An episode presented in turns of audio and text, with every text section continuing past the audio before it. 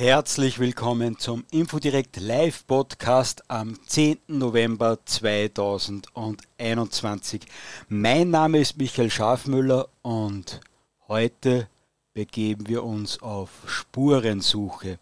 Wir wollen heute ergründen, weshalb die Antifa und so viele Lifestyle-Linke so extrem geil auf das Impfen sind. Und weil ich das alleine nicht ergründen könnte, habe ich mir dazu einen besonderen Gast eingeladen. Der heutige Gast ist 1994 geboren, lebt in Frankfurt am Main, hat Lehramt studiert und sein Steckenpferd, sein Spezialthema sind linke Ideologen. Ich spreche vom Chefredakteur des Konfliktmagazins vom Gründer der Gegenuni und auch sonst macht er, glaube ich, noch einige lustige Dinge. Also suche ich jetzt, wo er im Chat ist. Hier ist er. Ich spreche von Erik Ahrens. Erik, herzlich willkommen in der Sendung. Ja, hallo. Freut mich, dass ich da sein darf. Es hat ja doch geklappt, hier als Konfliktmagazin äh, vor Ort zu sein. Und da lade ich natürlich dann auch alle, die jetzt zuhören, ein, nachher unseren Kanal sich mal anzuschauen. Aber erstmal natürlich über dieses äh, ja, spannende Thema sprechen und du hast es schon richtig gesagt. Linke Ideologen, damit habe ich mich viel beschäftigt und da weiß ich auch das eine oder andere darüber zu sagen. Perfekt, auf das freue ich mich jetzt schon sehr. Jetzt noch ein Hinweis für alle Zuhörer. Wenn ihr auf Telegram zuhört und der eine oder andere ist zu leise, dann könnt ihr auf Telegram einfach auf den Namen klicken und da nochmal die Lautstärke selbst regeln. Wer auf YouTube, Twitter oder Facebook zuhört und am Anschluss der Sendung noch Fragen stellen möchte, der wechselt bitte auf den Telegram-Kanal von InfoDirect, was speziell bei dem Thema Impfen und Antifa sowieso schlau ist, weil es könnte leicht sein, dass uns da alle unsere anderen Kanäle relativ bald verloren gehen werden. Einen Link zur Sendung werden wir morgen auch erstellen. Den gibt es dann überall zum Nachhören, wo es Podcasts gibt. Am besten ist aber natürlich, wenn ihr Info direkt auf Telegram folgt, weil da sind wir halbwegs sicher von Zensur. So, das war jetzt die Werbeentschaltung für Info direkt. Für Konflikt machen wir noch eine kleine Konfliktmagazin. Erik, was ist das? Ja, also das Konfliktmagazin, wie der Name schon sagt, ist ein äh, politisches Magazin, das sich eben den aktuellen Konfliktlinien widmet. Und ähm, ja, wir verorten uns eindeutig im konservativen, patriotischen Spektrum in Deutschland, berichten also auch viel über die Alternative für Deutschland und auch die äh, junge Alternative, aber sind nicht parteigebunden, sondern wir, ähm, ja, also wenn jetzt zum Beispiel Politiker von der FDP oder der CDU oder meinetwegen auch von einer linken Partei äh, mit uns über ein Thema sprechen und unsere Standpunkte ähm, da auch zur Kenntnis nehmen würden, dann würde uns das natürlich sehr freuen. Das passiert aber leider nicht. Und ähm, das ist aber auch nicht schlimm, denn genau wie du es ja in Österreich machst, so versuchen wir eben auch äh, ja, in Deutschland sozusagen ein, ähm, ein oppositionelles, konservativ-patriotisches Medienspektrum noch weiter aufzubauen. Und äh, ja, was soll ich sagen? Infodirekt ist natürlich ein Printmagazin. Äh, wir sind ein Online-Magazin, das möchte ich vielleicht dazu sagen. Mhm. Das heißt, äh, wir sind nur digital. Ähm, wir sind aber natürlich auch noch kleiner und noch ein bisschen jünger. Aber äh, trotzdem ist Infodirekt äh, da natürlich ein bisschen eine Inspiration für uns schon von Anfang an gewesen, weil wir eben äh, sehen, ja, es ist möglich. Man kann sozusagen, wenn man den Willen und auch die guten Ideen und die Kreativität und den, äh, die, die Dynamik mitbringt, dann äh, ja, kann man wirklich ein alternatives Medium aufbauen und findet auch ein Publikum. Ja, das ist doch äh, stark. Erik, jetzt bin ich froh, dass wir keine Audioübertragung haben. Jetzt bin ich leicht rot geworden. Äh, vielen Dank für das Lob. Und äh, ich setze noch einen drauf mit der Eigenwerbung. Mit Infodirekt ist es uns auch gelungen, äh, dass wir Leute von der ÖVP interviewt haben, beispielsweise den Sebastian Kurz, seinen Clubobmann, äh, den äh, Ungustl Wöginger. Äh, von der SPÖ haben wir Leute interviewt von den Grünen. Also auch das gelingt. Man muss halt nur rausgehen aus dem Büro. Ihr habt auch einen Podcast, den findet man wahrscheinlich auch auf Spotify, YouTube und überall. Genau, auf YouTube findet man ihn, ähm, auf Spotify denke ich auch. Wir haben da eine ganze Reihe von Podcast-Anbietern äh, einfach nachgeschaltet, wo es dann automatisch hochgeladen wird. Wir laden immer auf Podbean hoch. Ähm, und wer in unseren Kanal schaut oder auf unsere Webseite schaut, der findet da auch die Links zu dem Podcast auf YouTube und auf äh, Podbean und dann eben auch auf den ganzen anderen ähm, ja, Streaming-Anbietern, wo man natürlich nie genau weiß, wie lange man da ähm, wie lange man da hochladen kann. Aber ähm, bei Podbean, da sind wir bis jetzt eigentlich ganz gut mitgefahren. Erik, bevor wir jetzt wirklich in die Sendung äh, starten, es hören schon ausreichend Leute auch zu. Äh, einmal noch die Internetadresse vom, vom, vom Konfliktmagazin, bitte. Ja, www.konfliktmag.de. Also Konfliktmag sowie Magazin, aber eben mhm. nur bis MAG. www.konfliktmag.de. Passt perfekt. Und jetzt starten genau. wir ins richtige Gespräch. Äh, du hast gesagt, du hast Lehramt studiert. Warst du vorher äh, schon ein Linker oder wie bist du auf die Idee gekommen, äh, dass du dich mit linker Ideologie auseinandersetzt? Das ist ja nicht immer ganz so leicht. Ja, also tatsächlich. Ich meine, wenn du in, äh, wenn du in Frankfurt am Main studierst, dann gibt es eigentlich äh, kaum eine andere Möglichkeit, als äh, wenn du dich ja wirklich auch für Politik interessierst und auch für politische Theorie wirklich interessierst, so wie ich es auch immer schon getan habe, ähm, trotzdem ich eigentlich unpolitische Fächer studiert habe. Ähm, ja, dann kommst du nicht drum herum, dich äh, äh, da mit Linken äh, zu beschäftigen und dann gerät man da auch recht schnell rein. In meinem Fall bin ich da auch reingeraten, aber ich bin auch zum Glück wieder rausgeraten, als ich dann äh, gegen Ende meines Studiums ein bisschen, bisschen äh, ja, unabhängiger zu denken gelernt habe, mir ein bisschen mehr eigene Gedanken gemacht habe und auch ein bisschen selbstständiger eben ausgesucht habe, womit ich mich beschäftige und wo, äh, welche, welche Tabus ich sozusagen vielleicht überschreiten möchte. Mhm. Und ähm, insofern habe ich da den Weg wieder rausgefunden, aber habe natürlich zwischenzeitlich und dann auch äh, noch danach mich sehr viel eben mit, mit linker Theorie beschäftigt, weil ich da nie so richtig ja, tatsächlich, weil ich da nie so richtig was gefunden hatte, was mir wirklich zusagt. Also ich habe immer gedacht, ja, es gibt ja irgendwie nichts anderes. Ein bisschen wie als ist man, als wenn man jetzt, weiß nicht, als Vegetarier in einem Wurstladen ist und man läuft da jetzt rum und guckt und sucht irgendwie und probiert alles mal, äh, weil, weil einem nichts schmeckt. Mhm. Ja, so ein bisschen äh, war es vielleicht bei mir und deswegen habe ich dann aber auch einiges mitnehmen können, weil so wie dieser Vegetarier in diesem Bild dann eben im Nachhinein genau weiß, äh, welche Leberwurst und welche Blutwurst irgendwie wie schmeckt, so äh, kenne ich tatsächlich, äh, ja, teilweise zu meinem Leid, aber teilweise eben auch zu meinem Nutzen, ähm, fast die gesamte marxistische und äh, auch nicht marxistische linke Theorie, mhm. zumindest zum Teil. Mhm. Und äh, das ist in der politischen Auseinandersetzung mit Linken doch auch ein Vorteil, weil ich muss ja sagen, viele von denen kennen ja ihre eigene Theorie gar nicht. Wobei das ist ein spannender Punkt, auf den kommen wir vielleicht später noch zurück. Ich habe ein paar Semester Kulturwissenschaften studieren dürfen, ist jetzt auch kein klassisches rechtes Studium. Und die Theorien. Doch, eigentlich schon, eigentlich schon. Äh, nur nicht mehr, das ist ja das Problem. ja, ja, genauso ist zumindest in Linz bei uns war es ganz sicher nicht mehr äh, äh, rechts, sondern wirklich schon ganz links. Aber auch das war interessant, weil die Theorien, äh, die da beispielsweise ein Pierre Bourdieu, ein Foucault oder so aufgestellt haben, äh, wenn man äh, diese ganzen äh, schwulen Bezüge da jetzt mal rausnimmt, ist es dann doch auch ganz interessant von den Gedankengängen her.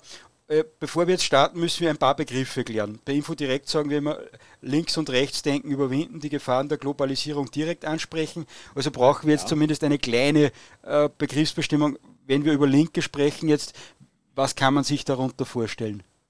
Mhm. Also finde ich sehr gut, dass du das ansprichst. Das ist äh, auch eine sehr löbliche Methode, direkt am Anfang äh, jeder Diskussion die Begriffe zu klären. Das sollte ich mir auch mal angewöhnen.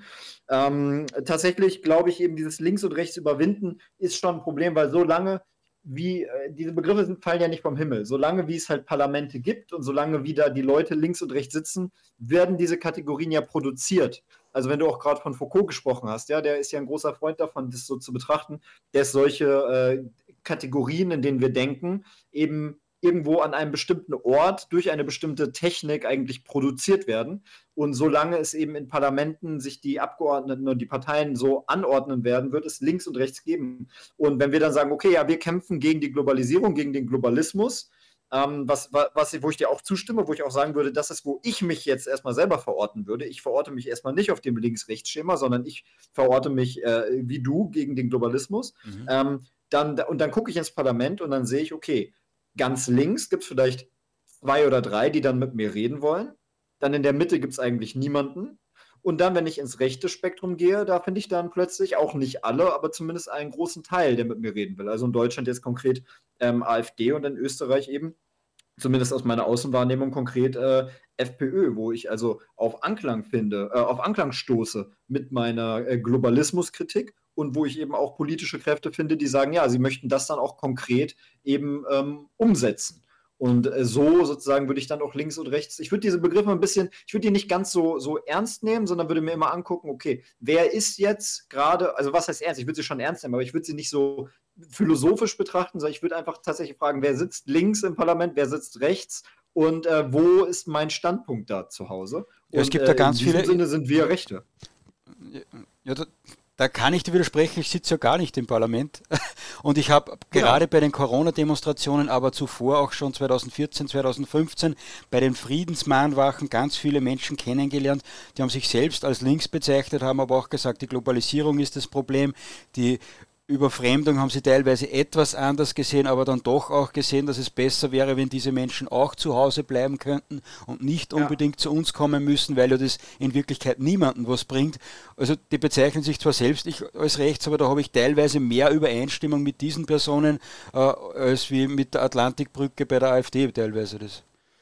Du, das geht mir, das geht mir ganz genauso. Ähm, die bezeichnen, aber die meinen dann ja eben mit links was anderes. Die meinen dann ja quasi dieses kulturell, philosophisch, was damit wird ja auch in den in der jetzt Popkultur und medial ganz viel mittransportiert. Also für die ist sozusagen links wahrscheinlich gleichbedeutend mit ja, freundlich und rechts wahrscheinlich gleichbedeutend mit also, äh, aggressiv und irgendwie ähm, Alkoholismus oder ich weiß nicht, also die haben ja ganz schlechte und ganz gute Konnotationen dann. Und deswegen benutze ich diese Begriffe so, dass ich mir halt einfach angucke, wie gesagt, ähm, wo sitzen die also ich, ich hab, bin erstmal hier, ich vertrete Positionen. Du sagst jetzt selber, bei dir ist noch stark diese zum Beispiel Anti-Corona-Demonstration oder äh, 2014 die, ähm, die Friedensbewegung, was mich damals auch interessiert hat. Und ich weiß, damals gab es eben auch noch äh, auf der linken Seite des Parlaments viele, die, ähm, die da ja, mit, mitgelaufen sind. Und damals war ich ja auch noch ein Linker. Mhm. Ähm, und heute gibt es aber da eigentlich kaum noch jemanden. Und heutzutage sehe ich, wenn ich ins Parlament gucke, meine Position eher auf der rechten Seite vertreten.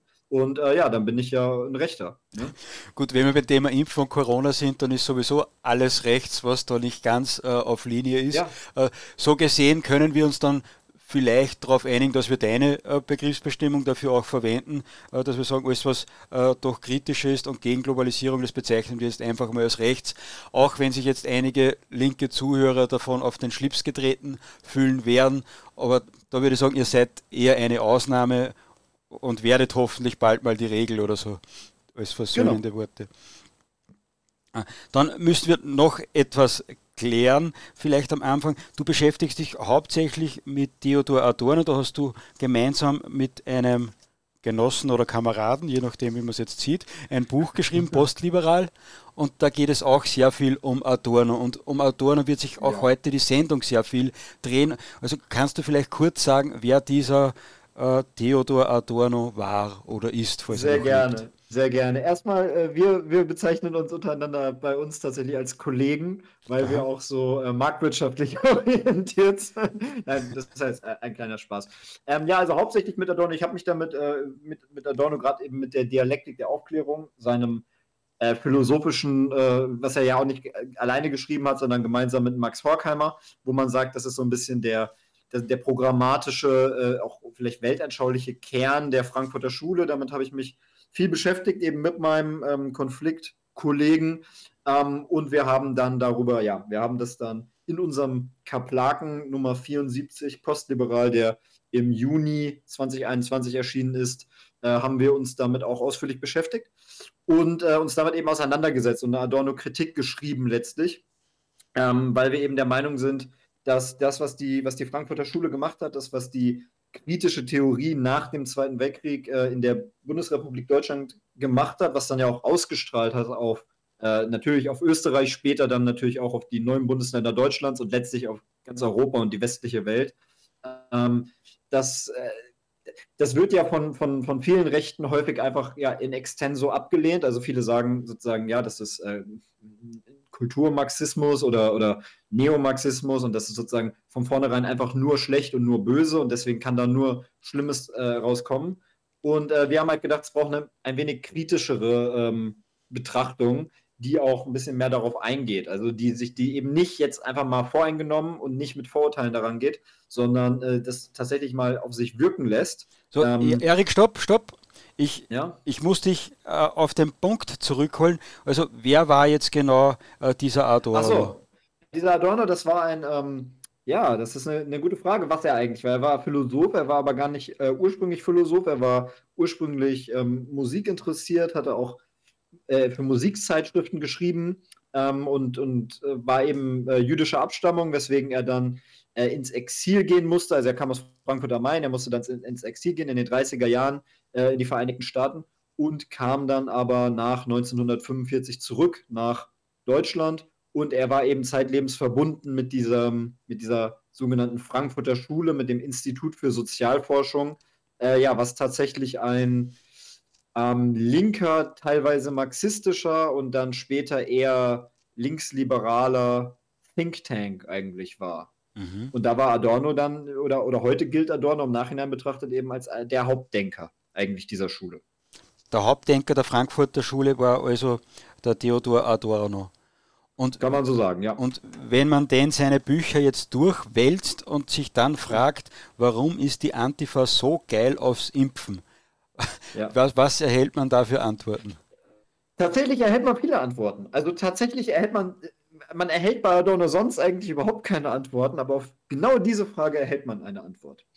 Und ähm, zwar ist es so, dass wenn man das liest, dann stellt man fest, okay, da steht viel Richtiges, da steht auch viel Falsches meinetwegen. Er ist auf jeden Fall sehr philosophisch bewandert und ja, er ist natürlich auch irgendwo Marxist, aber dann ist er auch irgendwo gegen den Kommunismus. Also es ist alles sehr, alles sehr dialektisch, alles sehr kompliziert, alles sehr philosophisch. Und da kann ich nur wirklich jedem raten, sich unser kurzes Büchlein reinzulesen, weil da wird viel zusammengefasst. Aber am Ende ähm, muss man sagen, die große Kritik, die wir an Adorno formuliert haben und wo wir auch sagen, das ist der, der Hauptpunkt, wo er eben falsch liegt und weswegen man ihn wirklich aus einer rechten Perspektive auch sehr kritisch betrachten sollte, mhm. ist, dass er ähm, letztlich geglaubt hat, dass der Mensch komplett, also die menschliche Zivilisation, der Fortschritt, komplett die menschliche Natur überwinden könnte. Also dass alles, was wir also von Natur aus sind, sozusagen dieses Tier, wir sind ja immer Tier und eben auch mehr als Tier. Ja, wir sind ja, also das mhm. Zoon Politikon, äh, das, das politische Tier, wir sind das geistige Tier, wir sind man, aus religiöser Perspektive die Krone der Schöpfung, ja, aber sozusagen trotzdem ist natürlich der Mensch auch äh, ein, ein großes Stück Biologie und ein großes Stück Gesellschaft. Und für Adorno war eben diese Vorstellung, dass dieses biologische, dieses tierische, dieses natürliche am Menschen irgendwann äh, verschwinden würde und sozusagen aufgehoben würde. Also das bedeutet nicht, nicht endgültig verschwunden, sondern es wäre immer noch da, aber der Mensch kontrolliert es sozusagen komplett und der, der menschliche Geist, die menschliche Vernunft herrscht eigentlich über die, ja, über die menschliche Natur. Und wenn also, man das mal mhm. überträgt auf sowas wie, wie Corona und äh, das Impfen, dann sieht man doch recht schnell, dass wir bei Corona ja eigentlich eine Naturkatastrophe haben. Also ein Virus kommt zwar nun jetzt, äh, ich will jetzt nicht sagen, dass es aus dem Forschungszentrum in Wuhan kommt, aber da gibt es ja entsprechende Theorien. Ich will mhm. aber nicht, dass dein Kanal hier gesperrt wird.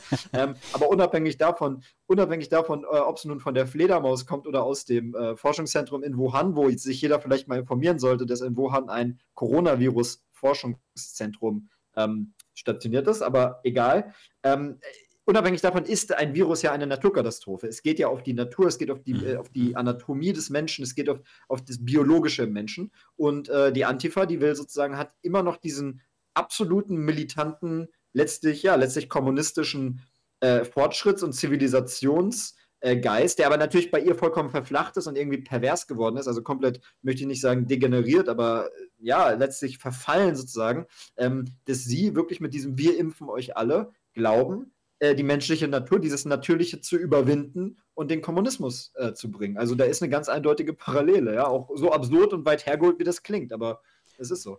Wen das vielleicht jetzt äh, doch noch etwas zu abstrakt ist, der braucht nur, der braucht sich nur eine noch abstraktere Vorstellung äh, vorstellen, nämlich äh, die Gender-Theorien, die was höchstwahrscheinlich ja. dann auch mit Adorno irgendwie in Verbindung äh, stehen. Das ist ja dasselbe Denken, oder?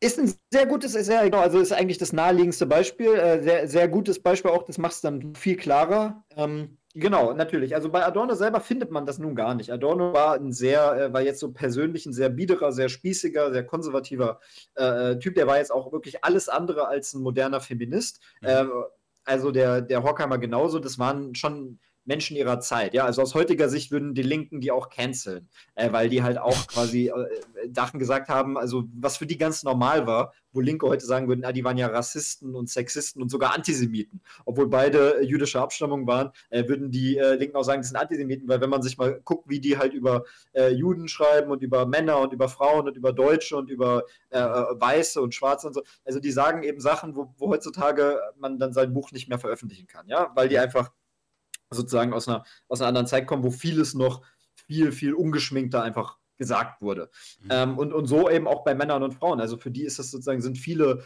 äh, ist das Geschlechterverhältnis sozusagen ganz klar geregelt, dass der Mann sozusagen für Adorno ja den Geist und die sozusagen das, das schöpfende Prinzip äh, verkörpert und die Frau ähm, verkörpert so das, das Gebärende, das weibliche, das natürliche Prinzip, wie es mhm. eben in der europäischen Philosophie äh, klassischerweise auch immer war.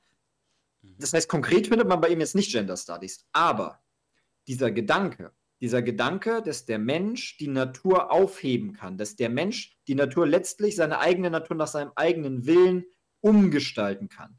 Dieser Gedanke, der hat sich ja, der hat ja nicht mit Adorno aufgehört, sondern den hat Adorno eigentlich sozusagen wirklich so ausgefeilt. Also der hat diesen Gedanken, der schon immer da war, was ja auch so ein utopischer Gedanke ist, den hat er sozusagen ganz, ganz stark geschärft, wie man so ein stumpfes Werkzeug so einem scharfen Messer schärft. Mhm. Und das haben dann natürlich nach ihm andere aufgegriffen, dieses Messer oder diesen, diesen Hammer, dieses Schwert oder wie man es eben betrachten will, ja, dieses, äh, diesen, dieses Werkzeug, was er geschaffen hat. Mhm. Und andere, wie zum Beispiel die amerikanische Feministin Judith Butler, die hat eben auf Basis dieser Theorien dann ihre Theorien aufgebaut, wo sie eben sagt, ja, äh, es gibt gar kein Geschlecht. Männer und Frauen sind, sind reine Ideen. Mhm. Und dahinter steckt natürlich der Gedanke, dass man mittlerweile, weil zum Beispiel Körperkraft wird wenig gebraucht, also alles, was jetzt Männer und Frauen in der Arbeitswelt eigentlich mal unterschieden hat, wird sozusagen immer irrelevanter durch die Technik.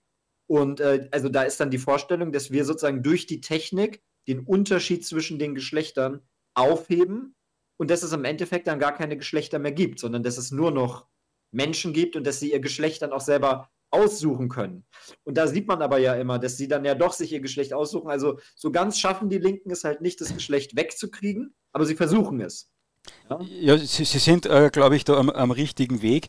Äh, meine kurze akademische Karriere als, als kleiner Student, äh, da habe ich eine Vorlesung äh, besuchen dürfen, oder Lektürekurs war das, glaube ich, und da haben wir angefangen damit, dass man gesagt hat, der Mensch ist eigentlich ein Mangelwesen. Er müsste eigentlich viel entwickelter schon aus, der, aus dem Bauch der Mutter herauskommen, weil er ist er völlig äh, lebensunfähig, dann hat er keine scharfen Krallen, er kann nicht schnell laufen, er, ist nicht, er hat kein richtiges Fell, also völliges Mangelwesen. Und dann völlig die Abwendung natürlich von dem, was du sagst, weg vom Körper, immer mehr ins Geistige. Und der Gipfel von dem, wo dann meine Karriere an der Uni aufgehört war, hat, waren dann Vorbilder, wie so Menschen, die sich plötzlich aus Silikon Hörner machen haben lassen und sich so verunstaltet haben, dass man äh, ja schon fast den Eindruck hatte, dass das ja gar keine Menschen mehr sind. Und als Beispiel hat man dann auch immer wieder gebracht, dass, dass der Mensch ja losgelöst von der Biologie eigentlich sein könnte, weil man im Computerspiel ja auch eine andere Figur äh, sich erschaffen kann und dann völlig frei von irgendwelchen geschlechtlichen, gesellschaftlichen, familiären äh, oder sonstigen Bindung, Bindungen ja. ist. Genau. Ja, absolut. Also ich meine, das mit den, mit den Hörnern, das sind natürlich dann immer so die, die klassischen, das sind ja fast wie Karikaturen. Also das gibt es, das wird dann auch gerne in so Talkshows gezeigt und das, das ist natürlich irgendwie karikaturesk, aber das zeigt ja halt, du sagst es ja, in welche Richtung das geht. Das ist sozusagen wie, ja, wie so eine Gauklerfigur fast, die irgendwie anzeigt, in welche Richtung das geht. Man, man kennt ja auch aus den USA diese Bilder von diesen ähm, Trans äh, Reading Hours, also äh, Transsexuelle, äh, die dann eben, also Drag Queens, aber nicht nur mhm. Transsexuelle, sondern auch äh, Männer, die also so ganz, ganz krass wie, wie Drag Queens aufgestylt sind und dann auch teilweise so Hörner haben und wirklich ganz also abgefahren jetzt und, und auch also aus meiner, aus meiner Sicht sehr, sehr abstoßend, ja. Ähm, und die kommen dann sozusagen in ähm, in, in, in, in Kindergärten und lesen davor. Mhm. Also das ist sozusagen in den USA, in den USA gibt es das, in, in, in vielen Städten, in gerade so den, ja, New York und so. Und da, da sieht man dann, dass diese ja, diese Bilder, die, die für uns so erstmal so befremdlich und abgefahren wirken, so wie Karikaturen, dass es die dann halt auch in der Realität gibt. Aber trotzdem ist das am Ende ja fast nur ein Symbol dafür, dass wir einfach als Zivilisation, als, sag ich mal, Europäer, ähm, so die, die eigentlich die Verbindung verloren haben. Also wir haben die Verbindung zu unserer Natur verloren, so sehr, dass wir eben denken, wir könnten uns ja nach Belieben irgendwie umgestalten. Also wir, wir, wir denken, wir wären schon in diesem Zustand, dass wir irgendwie uns selber frei erschaffen können. Und es ist halt, es ist halt komplett lächerlich. Du hast es ja selber gesagt. Also äh, als Beispiel wird dann eben angeführt, dass ich irgendwie ein Computerspiel spielen kann. Aber natürlich bin ich am Ende des Tages trotzdem ein, ein realer Mensch mit realen Bedürfnissen. Und äh, nur, dass ich so äh, diese Bedürfnisse pseudo befriedige, also zum Beispiel, weil ich in World of Warcraft Erfolg habe oder so, äh, aber im echten Leben gar keinen beruflichen Erfolg habe, ja, dann werde ich trotzdem depressiv. Also es funktioniert nicht. Ja, und das, funktioniert nicht, diese Vor Da ja. sind wir aber, äh, Erik, wieder zurück beim Thema. Äh, eigentlich, weil es kann schon funktionieren, da muss halt die Pharmaindustrie dann wieder äh, mit irgendwelchen Mitteln einspringen, damit ich nicht depressiv bin. Ja, klar, ich meine, auch da, da, da gibt es auch die Sache, weil all diese Mittel, die heute so massenhaft verschrieben werden, die wurden ja ursprünglich mal tatsächlich entwickelt als Medizin äh, für, für jetzt Krankheiten, wirklich, wo Leute beispielsweise eine Schilddrüsenunterfunktion haben und dann äh, tatsächlich nicht genug, also wo das Gehirn dann nicht genug Botenstoffe entwickeln kann und so weiter. Aber heutzutage wird das gerade auch in den USA, und da sieht man ja immer, wo die Entwicklung hingeht, wird das ja halt massenhaft verschrieben, äh, weil eigentlich dieser Sonderfall, dass jemand quasi nicht in der Lage ist, sein, sein Leben zu meistern, eben einfach massenhaft vertreten ist. Und das sollte eigentlich nochmal ein Zeichen sein, wie sehr wir, ich würde sagen, entfremdet sind von unserer Natur. Und ja, und dann kommen wir wieder zurück zu den, zu den Linken, weil wir betrachten das jetzt alles aus dieser kulturkritischen Perspektive, aus dieser Perspektive, wo wir sagen, Mensch, eigentlich ist da doch noch was anderes, eigentlich müsste es doch nicht so sein. Ähm, eigentlich, äh, es gibt ja auch ein, ein, eine Möglichkeit, sozusagen wieder zurückzufinden und wieder auch ein bisschen mehr im Einklang zu sein mit, mit sich selber und erstmal auch zu erkennen, du hast jetzt gesagt, ein Mängelwesen in der äh, traditionellen, in der christlichen Religion in Europa eben die Vorstellung, ja, der Mensch ist ein Sünder. Also dieses zu erkennen, man ist als Mensch nicht komplett, man ist nicht, äh, man ist kein Gott als Mensch, sondern man, man ist angewiesen auf eben, ja, auf, du hast gesagt, auf diese Bindung, auf diese Familienbindung, auf die, auf ein soziales Umfeld, auf eine Gemeinschaft, die irgendwie zusammenhält, auf eine Stabilität, ja, dass eben nicht sich alles immer verändert, dass nicht alles ähm, also die ja, zum Beispiel jetzt nicht der, die Bevölkerung andauernd ausgetauscht wird, aber auch andere Entwicklungen, ja, auch äh, das nicht sozusagen einfach von heute auf morgen das ganze Leben äh, durch so einen Lockdown einfach komplett beendet wird. Und das heißt, ja, du kannst ja auch zu Hause äh, in deinem Wohnzimmer äh, Sport machen und dich irgendwie im Internet mit Leuten treffen, anstatt rauszugehen. Also das sind sozusagen Dinge, die wir kritisch betrachten, aber jetzt von der anderen Seite betrachtet, von denen, die das nicht kritisch betrachten, sondern die sagen, ja, diese Entwicklungen sind wichtig und die können gar nicht schnell genug gehen und die müssen noch viel mehr passieren und es ist immer noch viel zu, wir sind immer noch viel zu zurückgeblieben sozusagen. Wir haben immer noch nicht genug Entwicklung. Also so, so denken ja tatsächlich ähm, wirklich Linke, denken ja, dass sie die Partei des Fortschritts sind. Dass sie den Fortschritt bringen, den gesellschaftlichen Fortschritt und dass wir einfach nur ja wirklich zu, zu stur sind oder zu dumm, ja, oder zu böse, äh, mitzugehen und das äh, nicht einzusehen, sozusagen, diese Segnungen des Fortschritts, dass man eben endlich sein Geschlecht frei wählen kann, dass man endlich ähm, die, die Krankheiten komplett besiegen kann, indem man sozusagen einfach, ja, einfach alle, alle, äh, alle Neugeborenen impft oder dass man, äh, also, ich weiß nicht, ob das jetzt eine konkrete Forderung ist, aber das war jetzt ein bisschen polemisch formuliert, aber du weißt, was ich meine. Also es gibt sozusagen die Vorstellung, dass man die Krankheit überwinden kann. Man muss nur dafür den Zero-Covid-Total-Lockdown machen und also, das ganze Leben sozusagen komplett revolutionieren. Leider ist, das von, mhm, leider ist das von dir nicht überspitzt. In Österreich gibt es beispielsweise eine Chefredakteurin, glaube ich, von der Presse, äh, die rühmt sich auf Twitter damit, dass sie ihre zweijährige ihr zweijähriges Kind nun endlich impfen lassen hat können, ohne äh, Off-Label nennt sich das angeblich, also ohne wirkliche Empfehlung, sondern einfach, äh, weil sie das mit dem Arzt so ausgemacht hat. Und äh, da rühmen sich jetzt mehr Menschen schon damit, äh, auch Antifa-Experten, äh, Antifa-Experten, sogar Linksextreme, Rechtsextremismus-Experten, die sagen, ja, endlich habe ich mein Kind impfen lassen können. Es ist zwar noch keine fünf Jahre alt, aber also das geht in die Richtung von äh, genau. sofort die Neugeborenen da und ja. ich, ich bin Vater von drei Kindern Und wenn man da weiß, was man dem Kind schon alles Gutes tun sollte, äh, kurz nach der Geburt, da, da ist man bass erstaunt und das fängt schon im Mutterleib eigentlich an mit den ganzen Untersuchungen und Ratschlägen, ob das Kind eh nicht behindert ist und äh, was man da vielleicht schon geben sollte und und und. Also das ist äh, ein Vertrauen in die Natur ist da überhaupt nicht mehr da, vielleicht teilweise zu Recht und es geht halt alles in die Richtung, wie es du gesagt hast, dass man äh, da weit wegkommt von der Natur.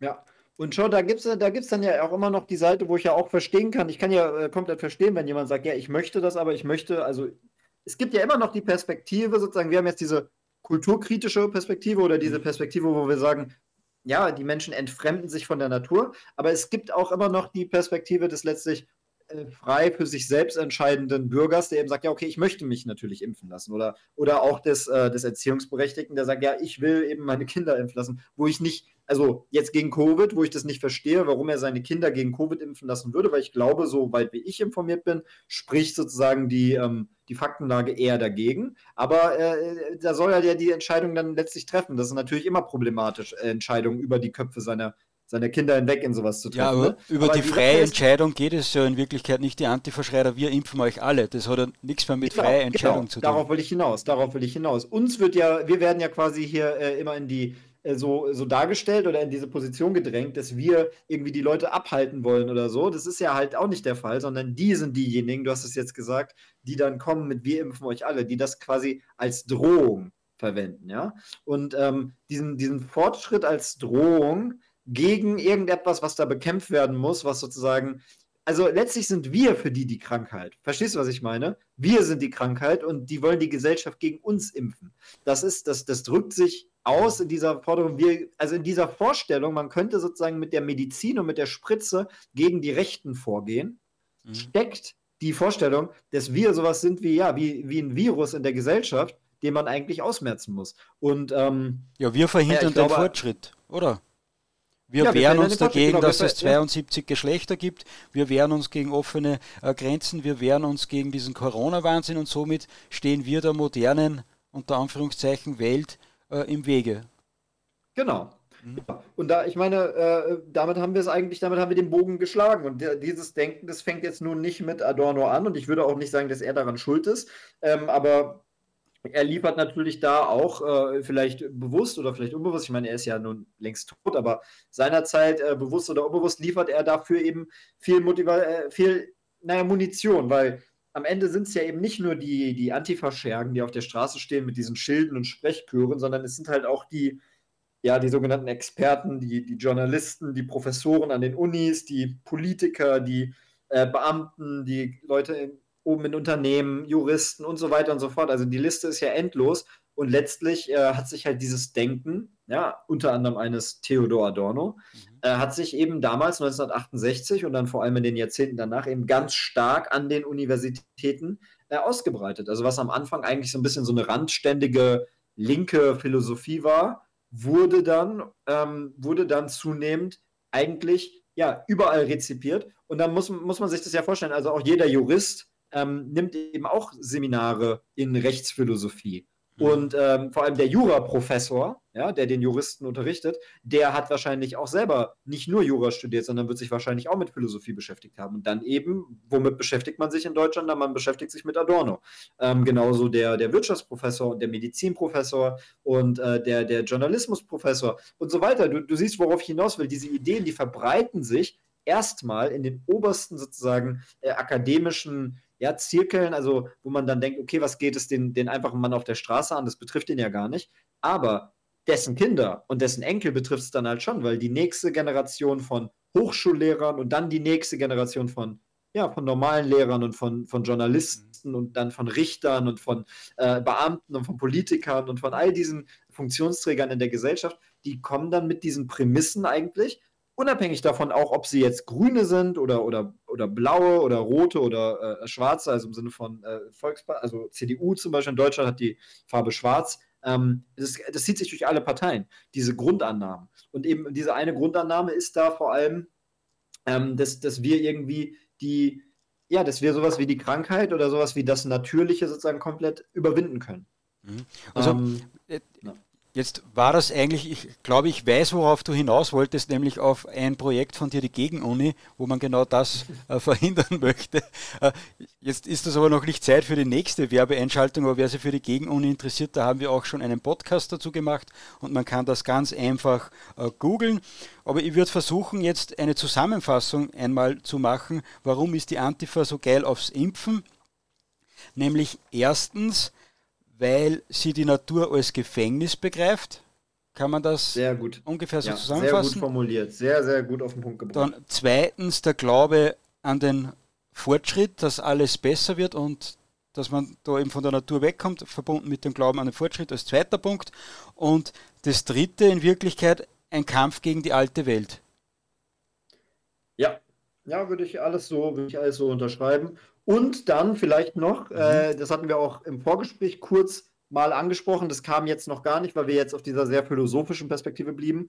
Ähm, als vierten Punkt, also wie gesagt, ähm, eben doch noch, es spielt auch eine Rolle dieses, du nanntest es, glaube ich, Distinktion. Genau. Also tatsächlich einfach wahrscheinlich weniger bei dem Antifa auf der Straße, sondern äh, tatsächlich eher bei den Leuten, die dann ja im Internet, also zum Beispiel bei, bei Twitter oder bei Facebook, ähm, ja, ihre Profilbilder mit Maske, diese ganzen Journalisten, die sich alle, oder die ganzen Politiker, die sich alle mit Maske haben abbilden lassen und dann zwei Sekunden später die Maske abgezogen haben und sich gegenseitig irgendwie die Hände äh, gegeben haben.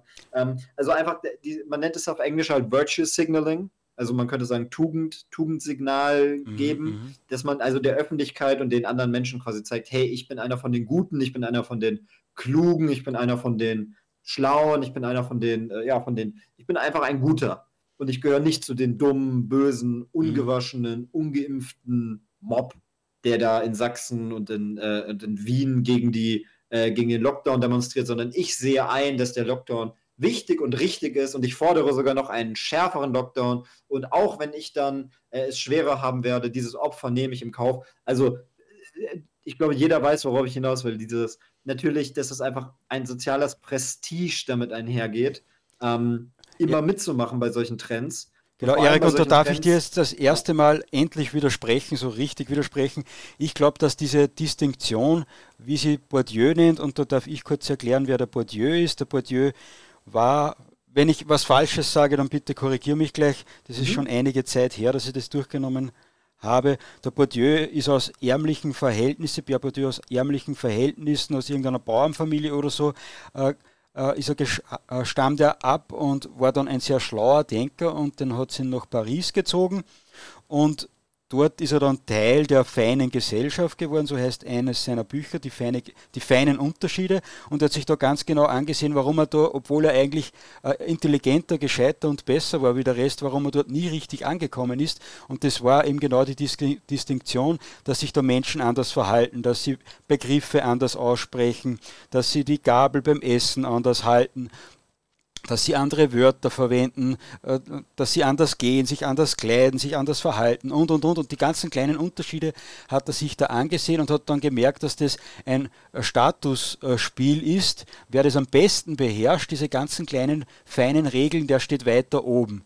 Und mhm. ich glaube, das spielt genau bei diesem äh, Corona-Regime, bei diesem Hygiene-Wahnsinn, so wie es du schon angesprochen hast, eine Riesenrolle. Ich weiß, wie ich die Maske richtig trage. Ich bin kein dummer Bauer. Ich weiß, wie man den Ort der Nächsten. Ah, hast du nicht gerade gesagt, dass du mir da krass, äh, also stark widersprechen willst in dem Punkt oder habe ich es falsch verstanden? Ja, du hast gesagt, dass das machen nicht alle. Das ist, das macht die Antifa nicht. Denen wird das nicht bewusst sein. Und ich glaube. Ach so. Genau. Ach so. Und, äh, nee, weil genau. ich meine, die, die machen das auch, aber die machen, also die sagen ja, wir impfen euch, euch alle. Nein, ich meinte jetzt also die, die ganzen, ähm, na, die ganzen Mitläufer. Also jetzt halt nicht, mhm. es ist ja nicht jeder in der Antifa, es ist ja auch nicht jeder Journalist oder jeder Akademiker in der Antifa, mhm. sondern halt diese ganzen, ja, die würden bei, also ich sag mal so, die, die, die, die, die Konformisten, ne, die würden ja bei allem mitmachen.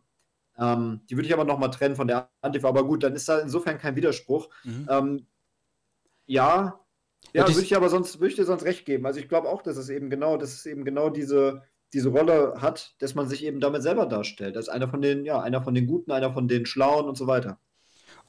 Da gefällt mir dein Begriff viel besser wie der blöde Begriff Distinktion, äh, nämlich äh, als Tugendsignal Das, mhm. das, das, hört sich äh, sehr gut an und da geht es halt dann um Deutungshoheit. Und dann sind wir wieder genau. bei, den, bei den Medien, bei den Experten, die sagen, das geht so und wer nicht mitmacht, ist ein Dummkopf. Rechte sind ja sowieso dumm.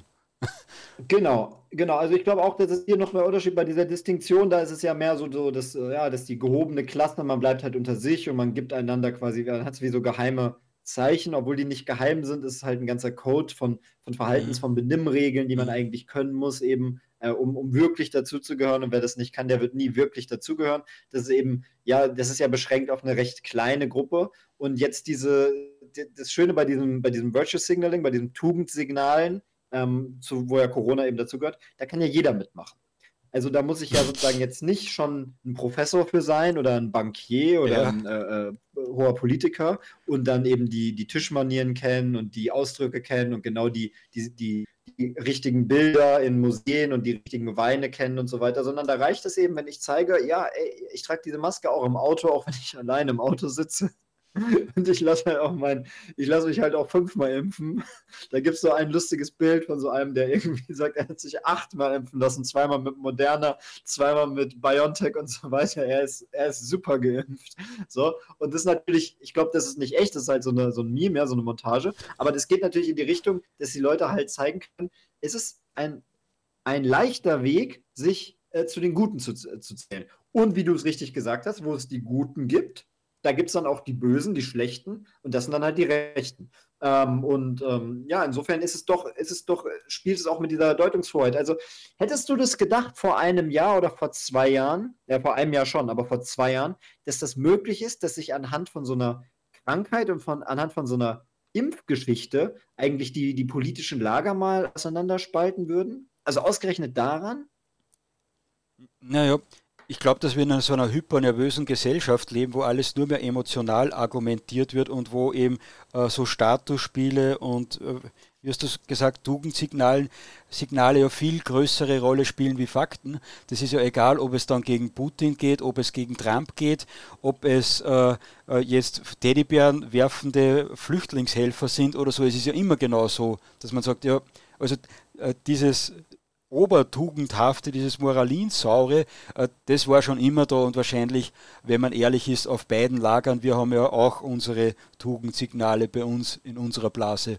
Also, dass, das, dass das Thema Gesundheit jetzt, einen Satz noch, Erik, dass das bei dem Thema Gesundheit stimmt ja nicht. Bei dem Thema Corona jetzt so durchschlägt, das hätte man nicht gedacht, weil ich mir Corona nicht vorstellen konnte. Aber dass das bei jedem Thema so abgehandelt wird, äh, ist irgendwie logisch. Ist ja beim Klima nichts anderes, oder?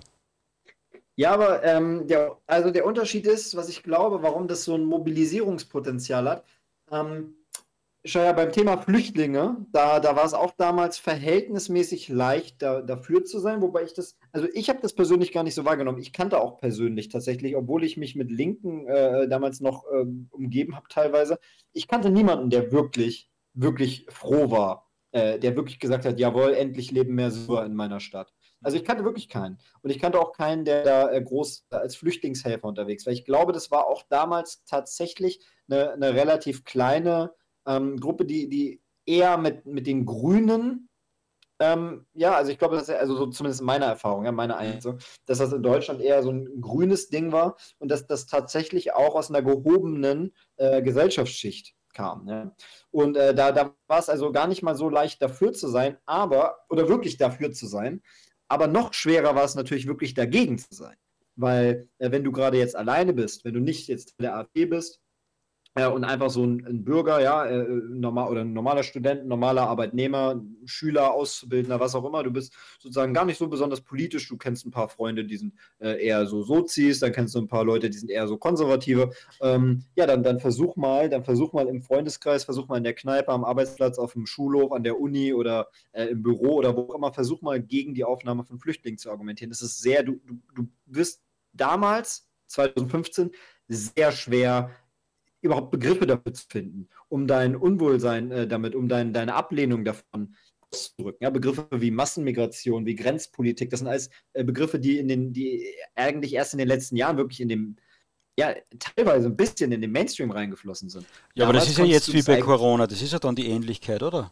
Ne, pass auf, der Unterschied ist bei Corona, da betrifft es die Leute so direkt, so selber, dass sie sozusagen dieses Argument machen können, ich möchte das nicht. Ich mhm. möchte diese Maske nicht aufziehen. Ich mhm. glaube, es mhm. ist leichter, weil die Hürde geringer ist. Und deswegen sehen wir ausgerechnet an Corona, ähm, dass eben fast teilweise wie so ein Dammbruch geschieht. Also das wirklich letztes Jahr, ich meine, oder geschehen ist. Ich glaube auch, dass der Staat und die Medien da extrem effektiv letztlich dagegen vorgegangen sind, nämlich mit bloßer Gewalt.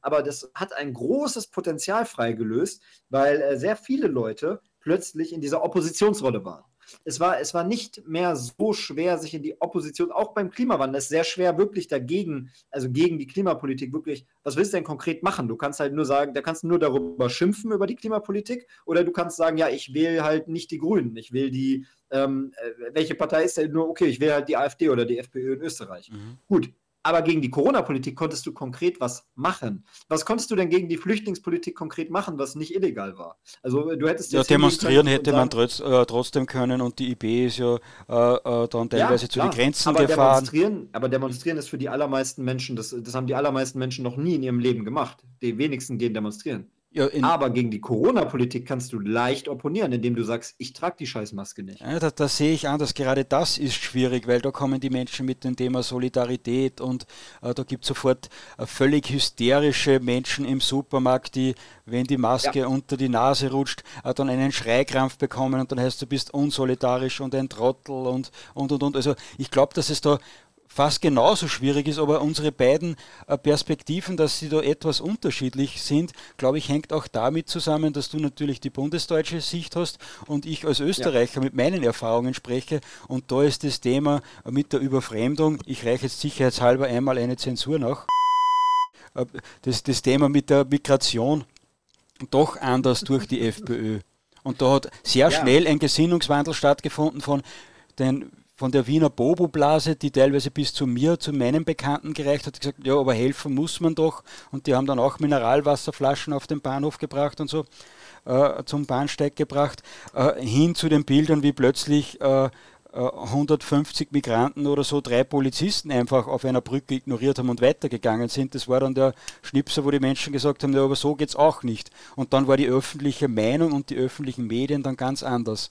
Und dieser Punkt war bei Corona zwischenzeitlich immer wieder fühlbar, aber noch nicht wirklich da. Also, also du kannst, du kannst, also ich glaube, glaubst du wirklich, dass das Moment 2015, wenn du 2015 vergleichst mit 2020, 2021, wo mhm. gab es jetzt mehr Protest? Wo gab es mehr und wo gibt es auch immer noch? Ich meine, zwei, du musst bedenken, wir, wir sind jetzt so weit weg vom Anfang der ersten, des ersten Lockdowns, sind wir jetzt anderthalb Jahre entfernt. Mhm. So wo gab es denn Ende 2016 oder Anfang 2017, also anderthalb Jahre nach der, nach der Flüchtlingswelle von 2015, wo gab es dann da noch große äh, populäre Entrüstung? Da gab es vielleicht noch, Pegida gab es immer noch, ja, und mhm. es gab auch noch vielleicht den einen oder anderen entrüsteten Facebook-Post. Und mhm. natürlich gab es ein paar Leute, die demonstriert haben. Aber ich sag so, dieses Thema, dieses Corona-Thema, das polarisiert noch immer. Noch immer gibt es äh, richtig Bewegung. Und du sagst selber, ja, es ist sehr schwer, genau. Und das sagte ich ja auch. Es wird einem extrem schwer gemacht. Mhm. Denn die Propagandamaschine, die läuft auf Hochtouren, die läuft seit über einem Jahr auf Hochtouren. Ähm, aber ich glaube, also ich sage ja gar nicht, dass, dass ich das jetzt so besonders gut finde. Ich sage eher, dass mich das gewundert hat und dass ich damit nicht gerechnet hätte, ähm, dass es eben sozusagen so kommt. Aber dass es, glaube ich, tatsächlich daran liegt, weil es jeden individuell betrifft und man theoretisch auch individuell was dagegen machen kann, indem man sich erstmal sagt, ja, ich mache da nicht mit. Ähm, deswegen glaube ich, hat mhm. dieses Thema so massiv, ähm, ja, massiv die, die Leute äh, mobilisieren können. Da gebe ich dir äh, völlig recht, natürlich auch, weil die Kinder betroffen sind. Ich war auf vielen Corona-Demonstrationen, habe dort auch mit, äh, habe doch auch Leute interviewt und die haben gesagt, dass jetzt unsere Kinder auch noch angreifen. Das geht so weit, dass, dass die Alten alleine im Altersheim sterben, dass ich meine Arbeit verliere, nicht mehr Bier trinken kann, nicht mehr Fußball spielen kann. Also da gebe ich dir völlig recht, wo ich dir nicht ganz recht gebe, zumindest was Österreich betrifft.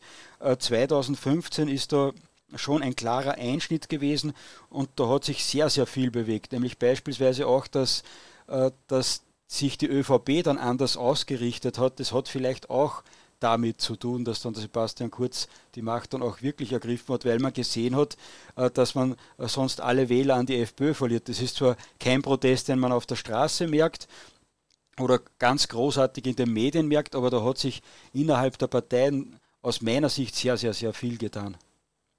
Mhm. Ja, oh, ja, das ist äh, gut. Da, wie, wie, du gesagt hast, also da haben wir teilweise unterschiedliche Perspektive. Mhm. Im Parteienspektrum sehe ich das auch, äh, sehe ich auch in Deutschland, dass es der AfD natürlich massiv Aufschwung nochmal gegeben hat, ne? Ganz klar. Aber ich, ich meine jetzt eher von dieser Protestseite aus. Und ähm, da muss ich ja auch sagen, also das äh, jetzt nochmal von der anderen Seite, mich hat es auch sehr gewundert tatsächlich.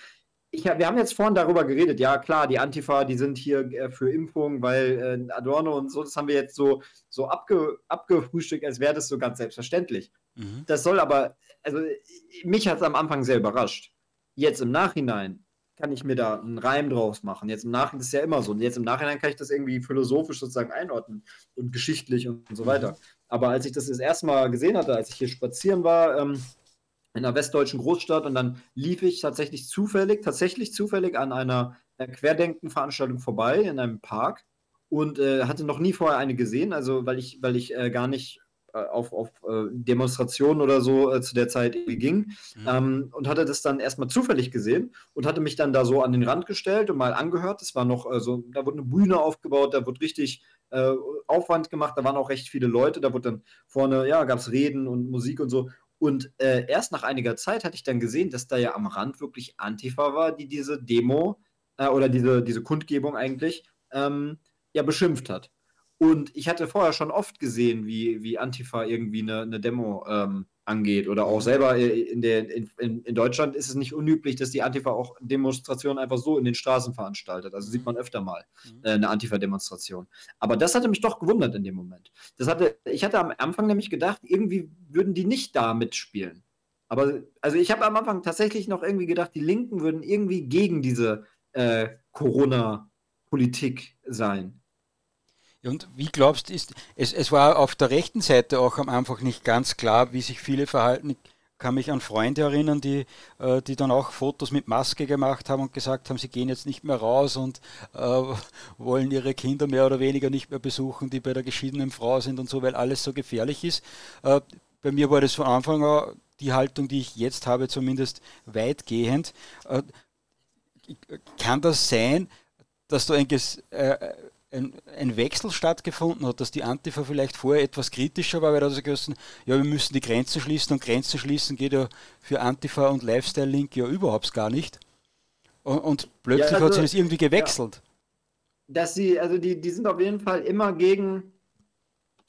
Also ist ja, ist ja auch absurd, weil sie fordern ja einerseits teilweise einen viel größeren Staat, also sie fordern ja sozusagen größere Steuern, mehr, mehr, mehr, mehr mehr Staatsausgaben und letztlich auch einen aufgeblasenen Staatsapparat, aber gleichzeitig hassen sie ja auch irgendwie den Staat, weil sie den Staat eben sehen als eine ähm, weiße, äh, sexistische, ähm, also weißt du, was ich meine, ne? Also mhm. die Antifa, die, die schreien ja auch kein Gott, kein Staat, kein Patriarchat. Also die hassen ja eigentlich äh, den Staat, irgendwie in, zumindest den deutschen Staat und wollen ihn ja irgendwie gerne, gerne austauschen durch einen ja, kommunistischen Staat oder so. Mhm. Ähm, das ist halt immer ambivalent aber sie wollen eigentlich immer nicht, also sowas wie Polizeistaat oder wie, wie, wie schärfere Maßnahmen und Ausgangsbeschränkungen und so ist eigentlich schon klassischerweise etwas, wogegen Linke demonstrieren. Und gleichzeitig sind Ordnung und Sicherheit und dann auch, äh, wenn es sein muss, eben auch vielleicht ein bisschen härteres Durchgreifen des Staates ja auch traditionell etwas, was Rechte eher befürworten. Ne? Also wenn es jetzt um, um andere Themen geht. Also ich glaube, das war gerade in der Frühphase ähm, war das noch, gab es so diesen Moment, vielleicht vor ein paar Wochen oder einen Monat. Ähm, ich hatte das auch, auch damals selber mitbekommen, auch wo man nicht sicher war, wie, wie werden sich jetzt hier die Lager spalten.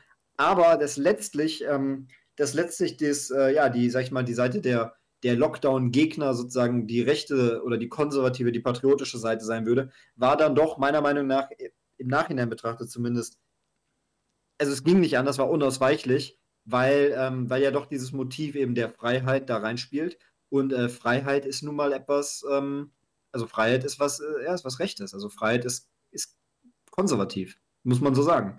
Äh, diese, diese Form der Freiheit, diese Form der persönlichen, ähm, wie soll ich sagen, Souveränität, dass man sich nicht von Ideologen sozusagen irgendwie eine, eine neue, ähm, selig machende Idee einreden lässt, sondern sagt, nein, ich beharre darauf, dass ich das äh, dass ich eigentlich selber entscheide, mein Leben normal weiterzuleben diese Form der Freiheit ist, glaube ich, was Rechtes. Wäre natürlich diese Form der Freiheit, ja, ich, ich bin frei, mir auszusuchen, welches Geschlecht ich habe und so, das ist, das ist ein linkes Freiheitskonzept. Ja, das ist ja von aber Corona dieses, kaum betroffen, das wird ja noch unterstützt. Genau, mit, mit genau, genau. Aber dieses, dieses, ich bin frei von eben diesen, wie gesagt, von diesen Übergriffen, von diesen ideologischen Übergriffen, das ist, glaube ich, was, äh, was, ja, was, was Rechtes. Aber es spielt ja noch ein zweiter Argument, ein zweites Argument hinein, ein zweiter Faktor.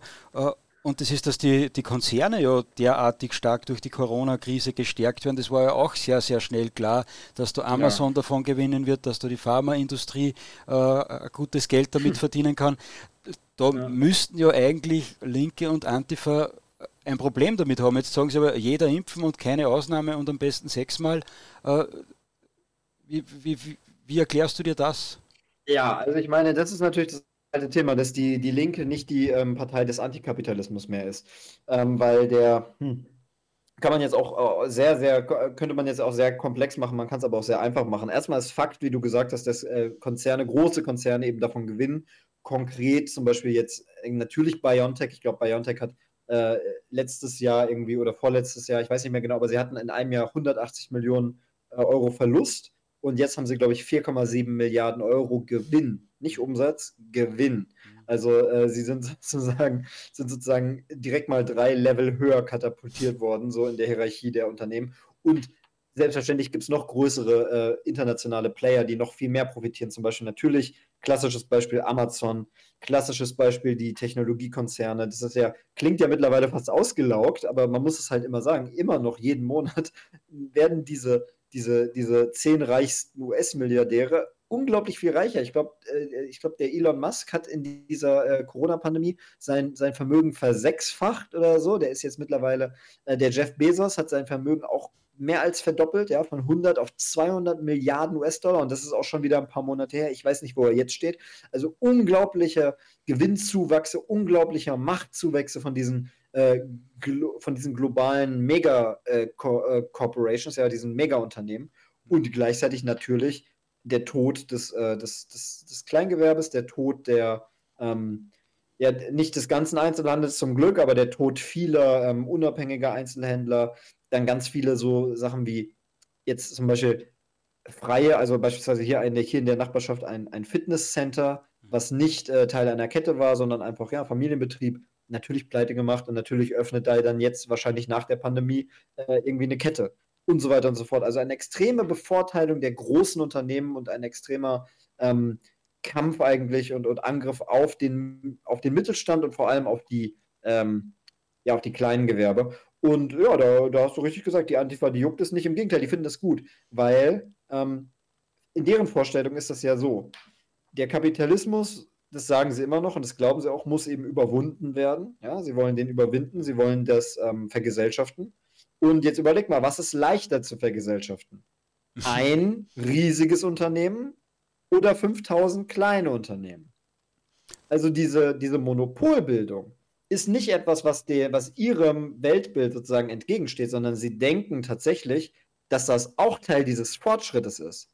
Dass sozusagen, dass es viele kleine regional verschiedene Unternehmen gibt, ist für sie rückschrittig und es ist fortschrittlich, dass erstmal quasi alles zentralisiert in einem großen, in einer großen Megafirma und dann am St. Nimmerleinstag, wenn dann die Revolution ist oder, oder was auch immer, wenn es dann vergesellschaftet wird, dann wird sozusagen aus Amazon ähm, der große, ja, der große kommunistische äh, Volksbeglücker oder so. Mhm. Also das denken tatsächlich, also richtige Linksextreme denken so.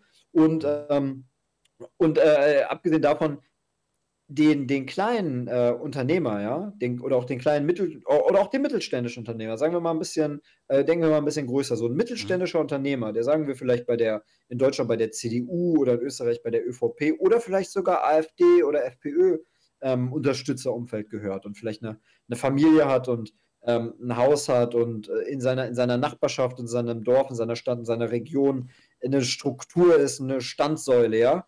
Das ist für die doch eine viel größere ein viel größerer Hindernis sozusagen bei der Erreichung ihrer Projekte als irgend so ein abstrakter Amazon-Konzern. Also stell dir mal vor, du bist eine linke, du bist so eine linke Stadtteil, du bist so eine linke Stadtteilinitiative und du willst irgendwo so ein, so ein linkes Jugendzentrum oder irgendwie so eine, äh, irgendwie, weiß nicht, so ein Fußballteam oder was ist da immer, was sie da immer, oder ein linkes, queer, feministisches besetztes Haus oder so etablieren. Ähm, Amazon juckt sich einen Scheiß darum. Amazon ist komplett egal, was ihr da macht.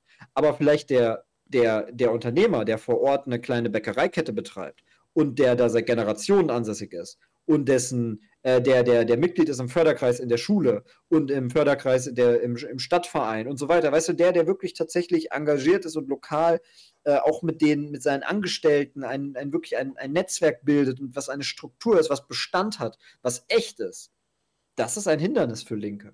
Und das bekämpfen die. Und das, das, Gut, das ist das Feindbild das ist Nummer eins wahrscheinlich. Äh, Gerade Familienbetriebe müssen ja Feindbild sein. Das ist das Patriarchat, das geht über da Traditionen und dann sieht man wahrscheinlich, weil man, wenn man doch einmal etwas gearbeitet hat, dass man zwar selbst 40 Stunden gearbeitet hat, aber noch keinen Mercedes fährt, noch kein Einfamilienhaus hat und noch kein Swimmingpool hat, dann wird der Hass da wahrscheinlich auch noch größer. Jetzt da gibt ja, es genau, ja, ja.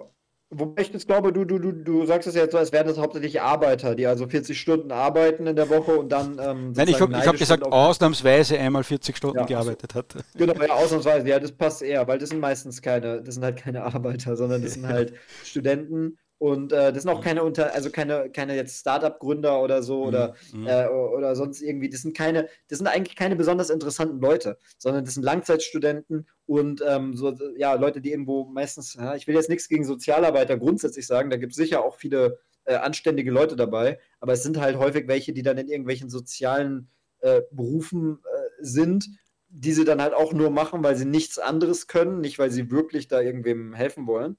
Ähm, und ja, das sind, das sind, das sind wirklich sehr, sehr traurige, traurige Figuren häufig. Ähm, aber, aber eines ist schon auch noch interessant. Eines ist schon noch interessant, obwohl die Antifa so traurige Figuren sind, haben sie es doch geschafft, dass sie einen Teil ihres Lebensgefühls als, als Lifestyle verkaufen, wo sich dann die Start-up-Gründer äh, dann äh, trotzdem ein Beispiel nehmen und wie hast du vorher gesagt, wie lautet der Begriff? Äh, und die Tugendsignale äh, dann von der Antifa mehr oder weniger übernehmen. Weil wenn man sich die Start-up-Szene ansieht, und ich höre mir da regelmäßig Podcasts dazu an, äh, mhm. die, die sind ja von der Gesinnung her, von dem, wie sie sich geben, her, ja sehr nahe an der Antifa dran. Ja, also äh, genau, das Startup-Beispiel, das hatte ich jetzt, ich hatte jetzt irgendwie in die Luft gegriffen, um irgendwie einen zu nehmen, der jetzt sozusagen nicht ein traditionelles, äh, klassisches ja. Lebensmodell hat, ja, also äh, Haus, Familie, Kinder und feste, feste Anstellung, mhm. aber halt trotzdem kein, keine Zecke ist, mhm. sondern also doch jemand, der irgendwie was macht. Also, ne? Aber mhm. du hast natürlich recht. Alle diese, alle diese Bereiche, sei es nun die Gründerszene, also die Startup-Szene, ja, die, die, die äh, jungen Leute mit eigentlich interessanten Ideen, ja, Geschäftsideen. Mhm. Sei es auch die Kunst- und Kulturszene. Ich meine, das ist ja nicht das ist auch so schlecht beleumundet, weil, weil viele denken schon mittlerweile, Kunst- und Kulturszene muss unbedingt automatisch links sein. Nein, das ist halt, das war nicht, das war, also das war früher nicht so und das war die längste Zeit der Weltgeschichte nicht so. Das war eigentlich fast nie so. Natürlich sind Künstler und kulturell äh, interessierte Leute häufig jetzt auch nicht die großen Traditionalisten oder nicht besonders konservativ, ja klar. Aber dass sie deswegen da links sein müssen und dann an solche Wahnsinnsideen glauben müssen, wie ja, man muss alle Grenzen öffnen oder so, das ist halt absolut nicht so. Ich kann ein gutes Beispiel nennen. In Deutschland gibt es ein ähm, alternatives Filmfestival, das Nullpunkt-Festival.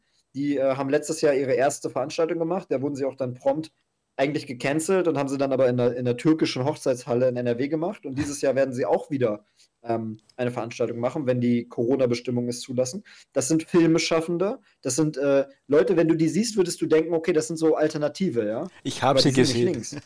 ich genau, habe sie genau. gesehen. Ja. Äh, genau, die sind aber nicht links, sondern die sind äh, offen, die, die sind offen für, für alles und die reden äh, und arbeiten tatsächlich auch mit, mit, mit, mit Rechten und mit Liberalen zusammen und die haben überhaupt keine Berührungsängste. Das gibt es auch. Nur dazu braucht es halt, sag ich mal, Eier. Also auf Deutsch gesagt, ja, dazu braucht, dazu braucht man, braucht man Cojones, dazu braucht man Mut, also muss man, muss man ein bisschen was hermachen. Und die genau. allermeisten Leute, die äh, sind halt Mitläufer. Und wenn die Antifa gerade tonangebend ist, dann äh, werden auch die allermeisten in diesen Szenen ähm, der Antifa nach dem Mund reden. Wenn wir irgendwann mal tonangebend sein sollten, dann werden die uns nach dem Mund reden. Da sollten wir uns jetzt auch schon mal drauf gefasst machen. Und ähm, Naja, ja, tatsächlich, tatsächlich, dass wir dann nicht, äh, dass wir dann da nicht drauf reinfallen, weil das wird passieren. Es gibt immer Opportunisten und äh, viele, viele Opportunisten, die, ähm, die auf eine Bewegung, sobald sie Fahrt aufnimmt, draufspringen. Und nichts anderes ist das. Also ich glaube, das ist der Grund, warum. Ja, das ist ja das, äh, warum, Erik, das ist ja das Beste, äh, eigentlich, was uns passieren kann. Und teilweise gibt es das auch jetzt schon, dass Menschen merken, dass äh, äh jetzt die neue Rechte oder wie man es nennen will oder das patriotische Lager mittlerweile so stark ist, dass es einzelnen Leuten nutzen kann, die dann ganz bewusst auf diese Karte setzen, äh, weil sie sagen, da habe ich den Rückhalt den ich sonst vielleicht ja. nirgends habe. Und das ist aus meiner Sicht ein hervorragendes Zeichen. Es gibt auch ja. in Österreich einige, die haben ganz feine Haare äh, und schauen immer, in welche Richtung geht es, entscheiden sich da sehr früh. Und das sind für mich so, wie soll man sagen, so, so Kenngrößen, so Zeigerpflanzen, würde wahrscheinlich der Kubitschek sagen, an dem man kennt, äh, ob das irgendwie erfolgreich sein kann oder nicht. Also bin da immer sehr erfreut. Okay, interessant. Da musst du, musst du auf jeden Fall äh, mir nachher im, in, vielleicht im kurzen Nachgespräch mal vielleicht zwei, drei solcher äh, österreichischen Kenngrößen äh, nennen, damit ich das auch mal auf meinen Radar nehmen kann. Aha. Aber natürlich gebe ich dir recht. Also, das ist ein Zeichen von Erfolg. Ja? Ich will das jetzt nicht, ich will jetzt hier nicht.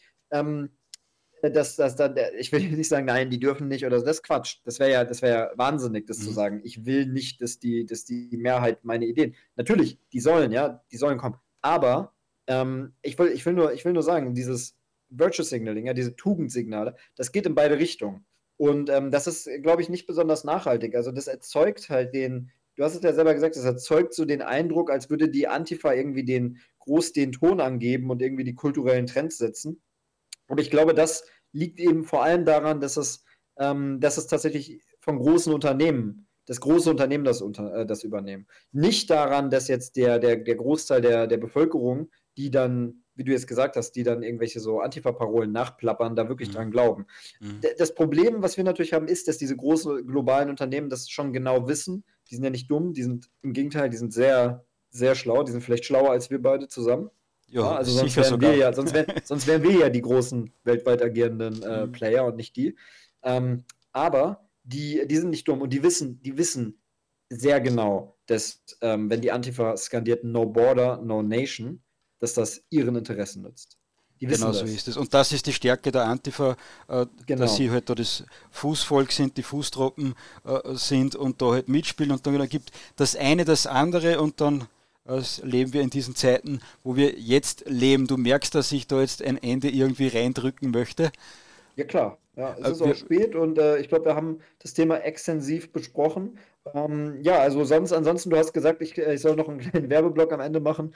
Ähm, ich will jetzt hier keinen, keinen eigentlichen Werbeblock machen, nur. Nein, Erik, ich, unter, ich, Erik, ich ja. unterbreche dich noch einmal kurz, weil die Menschen, wenn sie hören äh, Werbeblock, dann drehen sie teilweise ab, weil sie glauben, sie haben schon alles gehört. Ich kann dich aber noch nicht entlassen, weil bei uns gibt es die Tradition hier im Infodirect Live Podcast, dass am Ende der Sendung noch einige Zuhörer Fragen stellen können. Und das sehr ist gerne. meistens sehr interessant noch. Also bitte, liebe Zuhörer, dranbleiben. Jetzt kommt aber in Erik sein Werbeblock. Also ja, gut, ich, ich, ich mache ihn dann ganz kurz. Also wer äh, etwas dagegen tun will, dass die ganzen, die ganzen Professoren, das klingt jetzt so, jetzt so reingeschoben. Also wer was dagegen tun will, dass die ganzen ähm, äh, Funktionsträger der Gesellschaft nur äh, links denken, der soll mal sich die Gegenuni angucken und, ähm, und sich vor allem mal den Infodirekt Podcast dazu anhören, weil das ist eigentlich ein Thema, das kann man jetzt nicht in einem Werbeblock verpacken. Aber schaut euch das mal an, das ist schon gut. Erik, die Internetadresse brauchen wir noch für die Gegenuni. Äh, äh, www.gegenuni.de Genau, und nachdem dass du so bescheiden bist, äh, mache ich da noch etwas Werbung dafür. Äh, das ist nicht nur für Studenten geeignet, es gibt ganz viele verschiedene Kurse dort. Es gibt hervorragende Podcasts, die man sich beim Autofahren anhören kann. Also man muss da sich zwar als Student eintragen, aber das ist für jeden politisch Interessierten, der heute da folgen können hat, äh, sicherlich interessant und auch unterstützenswert und man kann das jederzeit machen, wie man will, muss keine Prüfungen ablegen, wenn man nicht will. Stimmt, oder Erik? Genau, genau. Perfekt, dann war das jetzt so weit der offizielle Teil einmal und wir schauen jetzt, wer eine Frage stellen möchte, also die Zuhörer auf YouTube, Facebook und Twitter, bitte rüberkommen in den Info direkt, das Magazin für Patrioten Kanal auf Telegram und da dann einfach aufzeigen und dann könnt ihr eine Wortmeldung abgeben. So, und das war klar, dass Antifa Aufklärung natürlich als erster aufzeigt. Herzlich willkommen in der Sendung.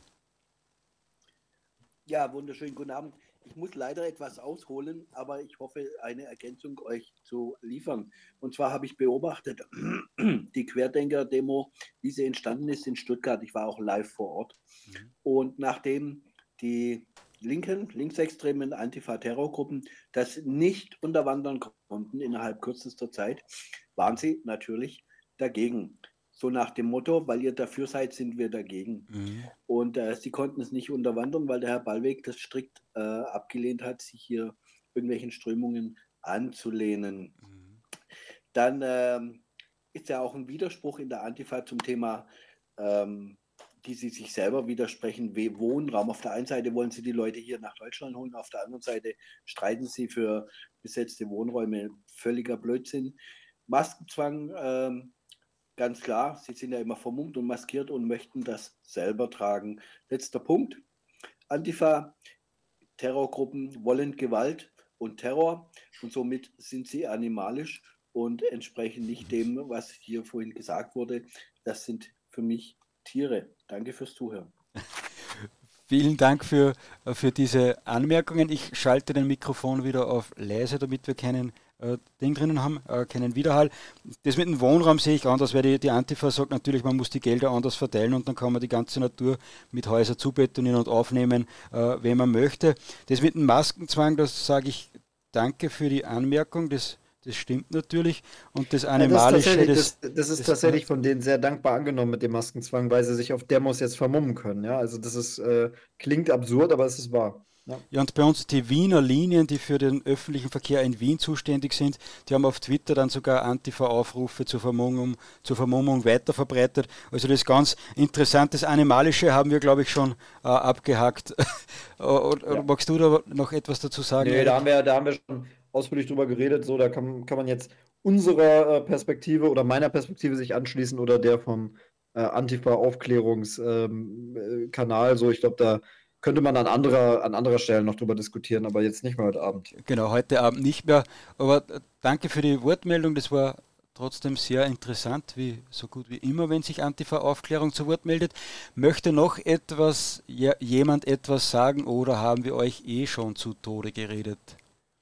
Ich sehe, dass der Herr Paul äh, sich meldet. Den sehe ich gerade nicht. Ich scroll nochmal. Okay. Bei mir zeigt er nicht auf. Also wenn er sprechen möchte, einfach aufzeigen. Okay, bei mir, bei mir meldet er sich. Also, äh, also Joachim Paul von der AfD. Von der AfD. Ist, äh, ganz, Herr ja. Paul, ich schalte Sie jetzt einfach frei zum Sprechen, ob Sie aufgezeigt haben oder nicht. Herzlich willkommen in der Sendung.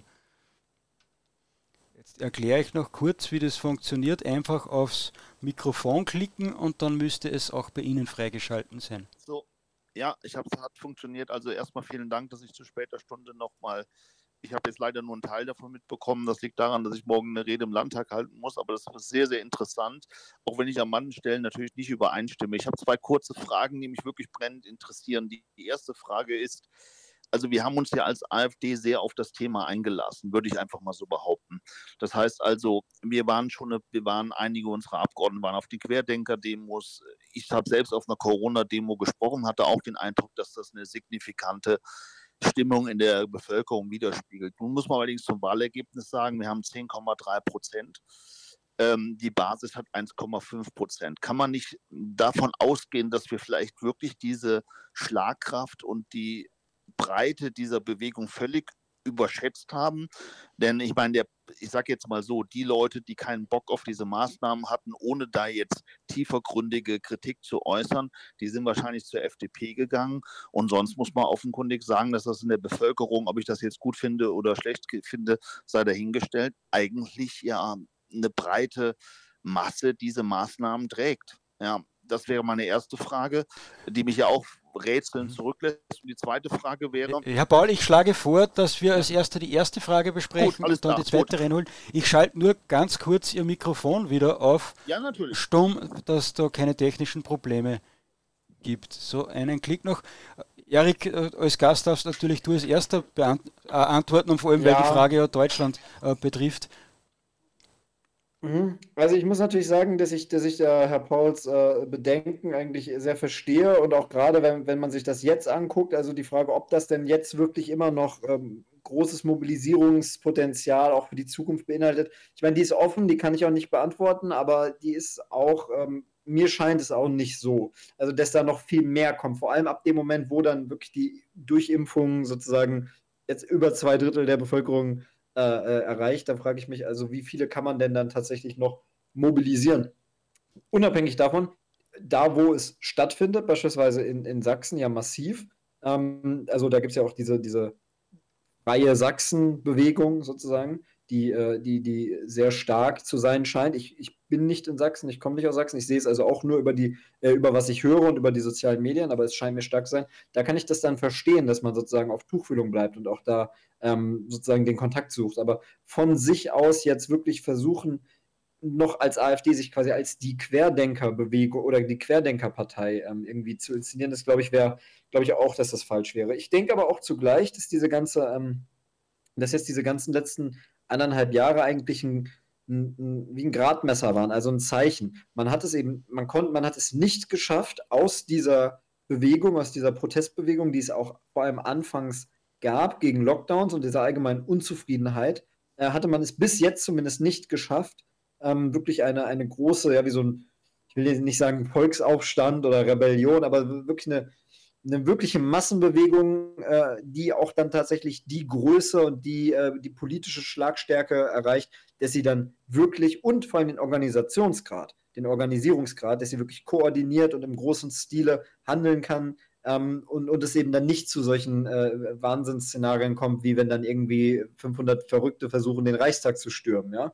Also sozusagen, man hat es nicht geschafft, von vornherein das in richtige. Man hat es eigentlich Klartext, man hat es nicht geschafft, von vornherein als AfD da das Heft in die Hand zu nehmen und diese Bewegung zu lenken. Vorne zu stehen und dieser Bewegung sozusagen den, das Ziel vorzugeben, die Richtung vorzugeben, Kräfte, die in eine andere Richtung gehen, aus der Bewegung rauszudrängen äh, oder sie zu isolieren ähm, und das Ganze sozusagen auch hochqualitativ, auch mit hoher Reichweite, mit hoher Signalwirkung äh, medial aufzubereiten auf eigenen Kanälen. Man hat es nicht geschafft, diese Bewegung in sich zu integrieren man hat es nur geschafft, teilweise mit dieser Bewegung mitzuschwimmen und äh, ob man wirklich viel dann davon mitgekriegt hat in Deutschland, ist, äh, weiß ich auch nicht, ist, also ob das einem wirklich viel gebracht hat.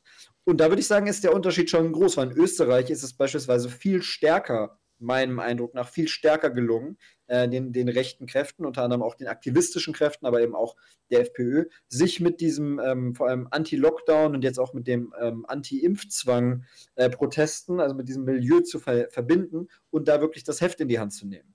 Also da hat man es geschafft, eine Bewegung, die kommt von vornherein nicht nur zu begleiten, sondern wirklich zu steuern, anzuführen. Ja, das, das, das würde ich, das würde ich ja. auch nicht ganz so sehen. Und bei Österreich darf mich ich natürlich einhacken, weil ja, ich als Österreicher glaube, dass ich mich da auskenne. Äh, und zwar vielleicht einen Satz vorher noch zur, zur AfD.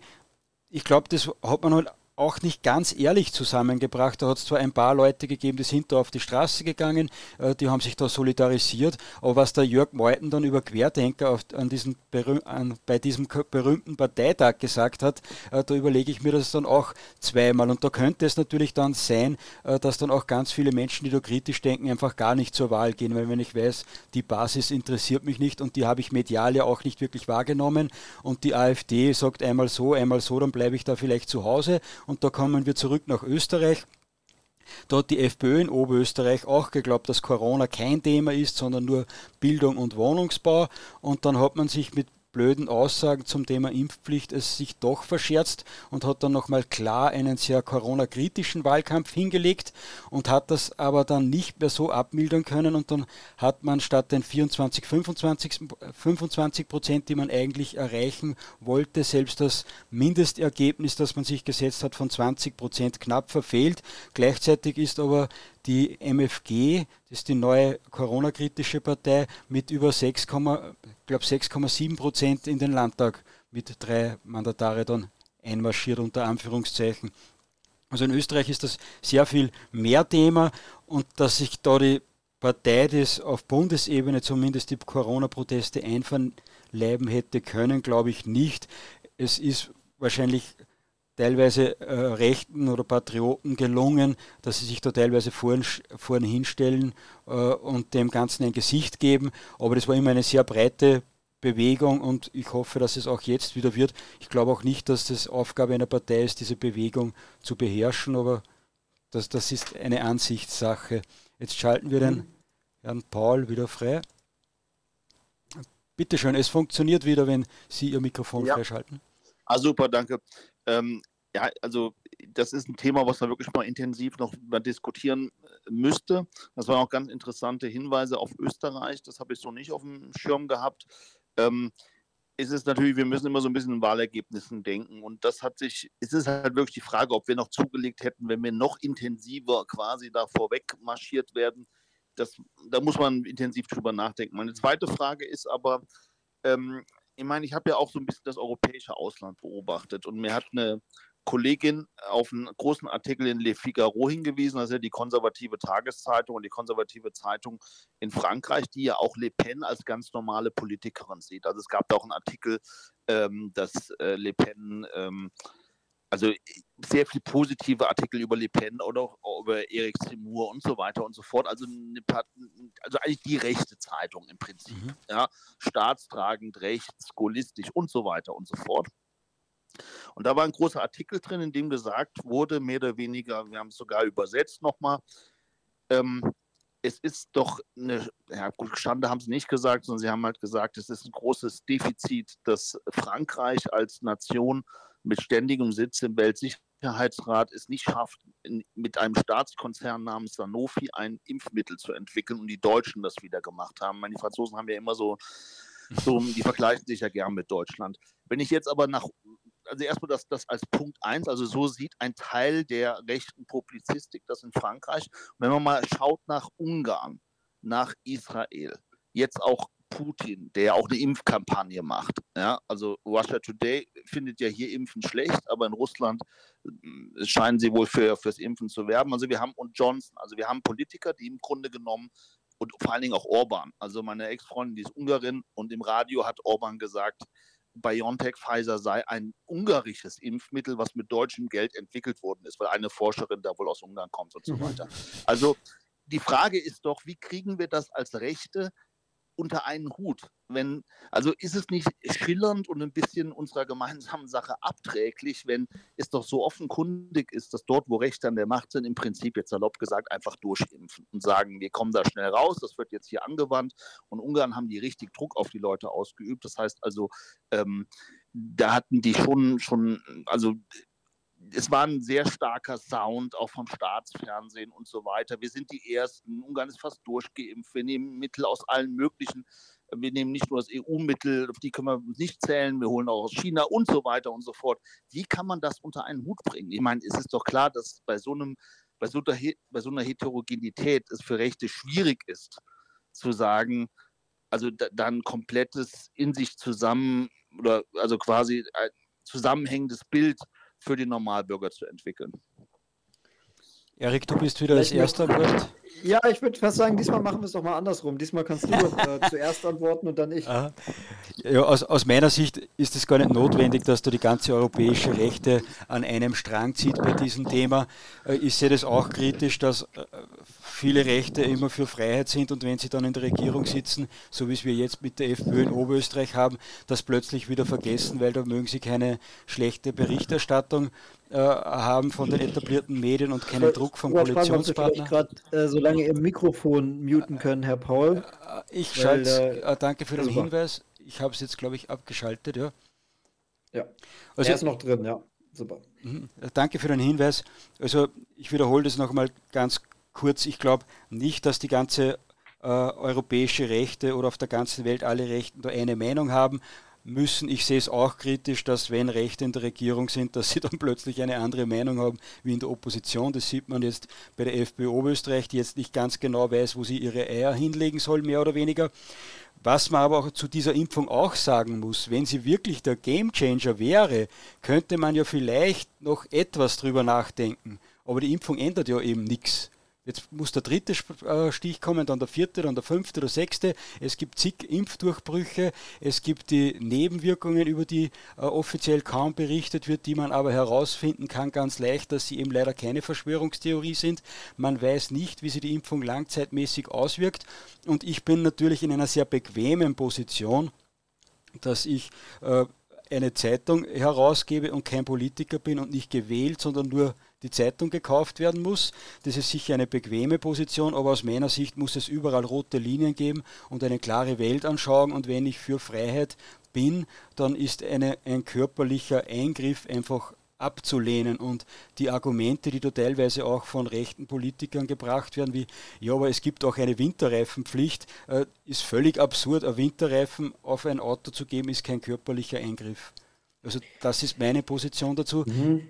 Erik, du, bevor also, der Herr Paul wieder dran ist. Ja, genau. Ich würde dann nämlich auch gleich äh, gerne äh, nochmal Herr Pauls äh, Rückmeldung auf unsere Antworten hören, auf jeden Fall. Ähm, na, ich sehe es ein bisschen, ich muss sagen, ich sehe es ein bisschen differenzierter. Also inhaltlich, auf der inhaltlichen Ebene kann ich da schon mit dir soweit mitgehen. Also ich verstehe sozusagen diese, ähm, die, die, diese ja, Corona-impfungskritischen Argumente. Und ich sehe auch gerade, ähm, dass es jetzt gerade einfach de facto in Deutschland, in Österreich und auch in äh, einigen anderen Ländern, beispielsweise, ich meine, Herr Paul hat jetzt Frankreich und Ungarn genannt, ich kann aber auch beispielsweise auf die USA wiederum verweisen, wo auch äh, auf der sozusagen auf der rechten die, ähm, ja, die Impfgegnerschaft eigentlich angesiedelt ist. Und letztlich scheint es mir dann ja halt doch so zu sein, dass, ähm, wenn ich das mal beschreiben soll, einfach mal nur wertneutral beschreiben, dass überall da, wo Rechte in der, in der Opposition sind, sie eben ähm, eher ja, gegen das, äh, gegen das Impf Impfregime äh, opponieren. Und da, wo sie selber an der Macht sind, stehen sie dann vor einer schwierigen Entscheidung. Also in den USA hatte Donald Trump ja auch noch letztes Jahr äh, recht stark, zumindest verbal sich gegen Lockdowns und auch äh, äh, gegen jetzt auch gegen Impfpflicht, soweit ich das weiß, ähm, ge gewendet und sozusagen ja ein, ein, bestimmtes Medikament da irgendwie beworben, was, was er da äh, für, für vernünftig hielt. Und in, äh, in Ungarn sozusagen anscheinend, so wie ich das gerade äh, wahrgenommen habe, weil ich habe mich mit der ungarischen Impfpolitik nicht, nicht äh, befasst. Aber ähm, so wie ich das gerade gehört habe, anscheinend entscheidet man sich da dann sozusagen einfach, ja, wir impfen jetzt einfach durch und ziehen das sozusagen autoritär durch. Und ich meine, in der Realität, wenn man, an der, wenn man die politische Macht hat, dann muss man sich halt entscheiden und dann spielen wahrscheinlich solche weltanschaulichen Fragen, ist Impfen, äh, ist, das, ist das überhaupt ein legitimer Eingriff, also so eine Impfpflicht, ist das überhaupt legitim, die Menschen zu zwingen, sich da etwas in ihren Körper reinzutun? Das spielt wahrscheinlich in der Realpolitik, äh, wenn man an der Macht ist, eine andere Rolle, als wenn man in der Oppositionsrolle ist. Ne? Ich will das nicht damit rechtfertigen, ich will nicht sagen, dass das gut ist, ich will es nur erstmal beschreiben, warum das so ist. Ähm, ich glaube aber halt, wie gesagt, trotzdem, dass in der, in, der, äh, in der konkreten Situation, in der wir sind in Deutschland und in Österreich, ähm, die es, es, es liegt schon nahe, es liegt schon nahe, gegen Impfpflicht zu opponieren. Es liegt schon nahe, nicht ähm, jetzt auf diesen Zug mit aufzuspringen und plötzlich hier so ein, ähm, so ein, so ein Impfpatriotismus, ja, wir sind, äh, es ist ja ein deutscher Impfstoff und natürlich kann man das, äh, kann man das sagen und natürlich stimmt das auch, dass äh, auch hier sozusagen äh, auf einem in einem pharmakologischen Bereich. Äh, eine Firma, die quasi in Deutschland, auch wenn jetzt der Gründer kein Deutscher ist, aber eine Firma, die in Deutschland angesiedelt ist, die von deutscher Infrastruktur, deutscher Forschung äh, sozusagen aus Deutschland herausgeht, dass die da num Number One ja, weltweit ist, dass sie die Ersten waren und die, die den quasi das beste und effektivste Produkt entwickelt haben. Das kann ich ja anerkennen, auch wenn ich sage, ich finde das Produkt persönlich vielleicht nicht so gut. Oder ich persönlich habe vielleicht kein Problem mit dem, mit dem Impfen, aber ich äh, bin auf jeden Fall gegen eine Impfpflicht ich kann ja beides sagen. Aber ich glaube, die Signalwirkung wäre eine falsche, äh, wenn man jetzt versuchen würde, äh, plötzlich den Kurs zu wechseln auf so eine Art Impfpatriotismus, sondern ich glaube, jetzt gerade liegt es tatsächlich nahe, diesen, diesen Aspekt der persönlichen Freiheit ähm, zu betonen. Vor allem eben diese Freiheit, die sich äh, gegen diese, ähm, ja, gegen diese fast totalitäre wirklich also gegen diese Ausgrenzung und gegen diese Propaganda richtet, die äh, diese Propaganda, die da sagt, die Leute, die sich nicht impfen lassen wollen, das sind äh, irgendwie zurückgebliebene. Nein, da muss man, da muss man sagen, man steht an der Seite derjenigen, die sich von diesem System halt nicht die Spritze geben lassen wollen. Unabhängig davon, wie man persönlich zur Impfung steht, unabhängig davon, wie man das findet, dass BioNTech als erstes und als bestes den Impfstoff entwickelt haben, muss man sagen, äh, wir sind sozusagen für die freien Bürger in diesem Land. Und die, äh, die sozusagen, ja, die sollen frei sein von Islamisierung, die sollen aber auch frei sein von staatlichen Übergriffen. So, Herr Paul, ich schalte Sie wieder frei. Ja, also ähm, ist alles richtig, ich kann das alles nachvollziehen. Es ist natürlich so, wir haben ja in der Praxis auch im Wahlkampf, wir hatten ja im Prinzip zwei Wahlkämpfe, die unter Corona-Vorzeichen stattgefunden haben. Und ich habe halt immer manchmal den Eindruck gehabt, ich habe meine Position da so ein bisschen gewechselt. Ich war am Anfang sehr, sehr stark, ähm, ja, auf, auf Corona-Rebellion aus, habe aber dann gemerkt, dass tatsächlich jetzt gerade hier in, in, meinem Wahlkreis und so weiter, wir haben ja hier, glaube ich, eine Impfquote in meiner Stadt von 70, also deutlich über 70 Prozent. Und mir hat jemand vom Impfzentrum gesagt, das, was die Politik da macht, also quasi sozusagen diese doch teilweise aggressive Werbung fürs Impfen eigentlich gar nicht notwendig gewesen ist, zumindest nicht hier in meinem Wahlkreis. Und ähm, ähm, ich hatte immer so einen Eindruck, dass. Ich habe Herr Paul, eine Frage kurz gehört. bitte. Herr Paul, ja. eine Frage für die Zuhörer. Wo ist Ihr Wahlkreis mit Bundesland? Also mein Wahlkreis ist Koblenz, das ist eine Stadt mit 110.000 Einwohnern und der Wahlkreis ist also, der Landtagswahlkreis ist deckungsgleich mit dem Stadtgebiet. Und Wir Koblenz ist in welchem Bundesland für unsere Zuhörer bitte? Rheinland-Pfalz. Rheinland-Pfalz. Passt, perfekt. Entschuldigung und, für die ähm, Unterbrechung. Gar kein Problem, gar, gar kein Problem. Was ich, ich will jetzt mal so die, wir haben ja also ich will jetzt mal so das, das zusammenfassen, was ich sehr oft in vielen Gesprächen gehört habe, auch im Familienkreis. Also quasi sozusagen alle Stimmen mal bündeln auf einen, auf einen Einwand, den ich sehr oft gehört habe. Das war ungefähr so. Ja, das sind wenige Corona, es sind wahrscheinlich auch wenige also Corona-Opfer, das sind wenige und vielleicht sind es auch weniger, als uns weiß gemacht wird, wegen Corona, an Corona und so weiter. Das haben die Leute durchaus gesehen. Aber ich möchte nicht zu den wenigen gehören und ähm, das ist vielleicht doch nicht so ganz ohne. Und vielleicht muss man da doch ein bisschen Respekt vor haben. Und die Hausärzte, die haben uns gesagt, den vertraue ich, das sind teilweise renommierte Ärzte, zu denen wir jahrzehntelang gehen. Und ähm, denen vertraue ich da auch. Und Vorerkrankungen und sicher ist sicher. Und, ähm, und viele haben auch gesagt, bei den Ländern, die halt gar nichts gemacht haben, also wie gesagt, das ist jetzt viele Einzelmeinungen gebündelt, so Vox Populi. Ja. Die Länder, die halt gar nichts gemacht haben, das sind die typischen Länder, auf die man sowieso, naja, gut, da weiß man eh nicht so, das ist so Indien, das ist so Brasilien und da hat es dann hunderttausende Tote gegeben und die Mullahs machen das ja auch nicht oder zu spät und, äh, und so weiter und so fort. Und jetzt in Rumänien, schaut euch das doch mal an und so weiter, ist eigentlich ganz gut, dass was gemacht wird. Das war so, das habe ich so oft gehört und die Leute haben immer auch betont, das waren alles Leute, die uns im Prinzip potenziell auch gewählt haben oder gewählt auch haben, mhm. die haben auch immer gesagt, ähm, dass sie trotzdem Zweifel in dieser Einwanderungsfrage tausendprozentig zu uns stehen und uns als ganz klar wahrnehmen. Und hier hat es doch sehr viele Absetzbewegungen gegeben im Dialog, im Wahlkampf, wo die Leute gesagt haben, also wir hatten natürlich auch diese, sage ich jetzt mal, klar entschlossenen Querdenker an den Infoständen, aber das habe ich super oft gehört. Und ich habe natürlich so dann am Ende gesagt, es ist offenkundig kein Gewinnerthema. Man kann da sehr differenzierte Kritik dran äußern. An den Corona-Maßnahmen haben wir ja auch gemacht. Wir haben es auch in unserem Wahlkreis gemacht. Wir haben uns jetzt auch im Stadtrat nochmal dagegen ausgesprochen, dass es eine kostenlose, kostenlose Tests für Geimpfte gibt. Ja, auch das war tatsächlich ein Vorschlag. Das hat hier ganz schön Wellen geschlagen, waren auch im Radio. Aber unterm Strich würde ich sagen, für uns im Hinblick auf unser Schlüsselthema Einwanderung, Identität, Islam und so weiter, ist es eigentlich ein Begleitthema, was für uns sich als nicht als Gewinnerthema erwiesen hat. Ja, als, als, Ge als, Gewinnerthema wahrscheinlich nicht, aber in Oberösterreich hat man zumindest gesehen, und das ist ja nicht immer ganz vergleichbar, äh, dass es ein Verliererthema sein kann, wenn man da auf die falsche Karte setzt. Und ich glaube, dass man sich als Partei das vielleicht sogar leicht machen könnte, indem dass man sagt, es muss eine Entscheidungsfreiheit sein. Und, oder wie sehen Sie das? Wenn man sagt, weder für Impfpflicht, äh, ja, das haben wir dagegen. Das, also das, hat, das war ja unsere offizielle Position, war ja, mhm. es ist, ähm, unsere offizielle Position war ja völlig in Ordnung. Die, die war, es ist eine persönliche Entscheidung, keiner darf dazu gezwungen werden, jeder muss das selbst für sich entscheiden. Aber, und das ist so die Sache, was ich auch immer so bemerke, wir hatten halt einen starken Social Media Sound um diese Person, um diese Position herum, der halt, ich sage jetzt mal, von Giftspritze bis ähm, Vergleiche zum Dritten Reich und so weiter und so fort.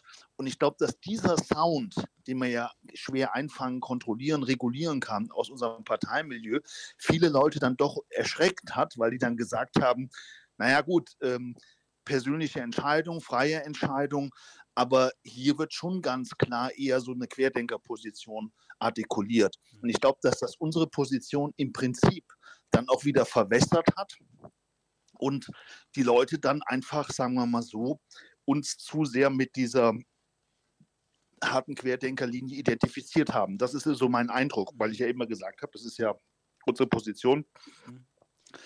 Äh, freie, Herr Paul, ich muss in, äh, in diesem Moment äh, reingrätschen. Ich glaube, wir haben das Wichtigste darüber eh schon äh, besprochen. Sonst kommen wir nämlich in eine Wahlanalyse rein. Das haben wir bei Infodirekt auch schon gemacht, nämlich mit dem Feldzugblock. Äh, und da haben wir auch über die Themen gesprochen, wie das mit Social Media ist, wie man an Altersgruppen rankommt und so.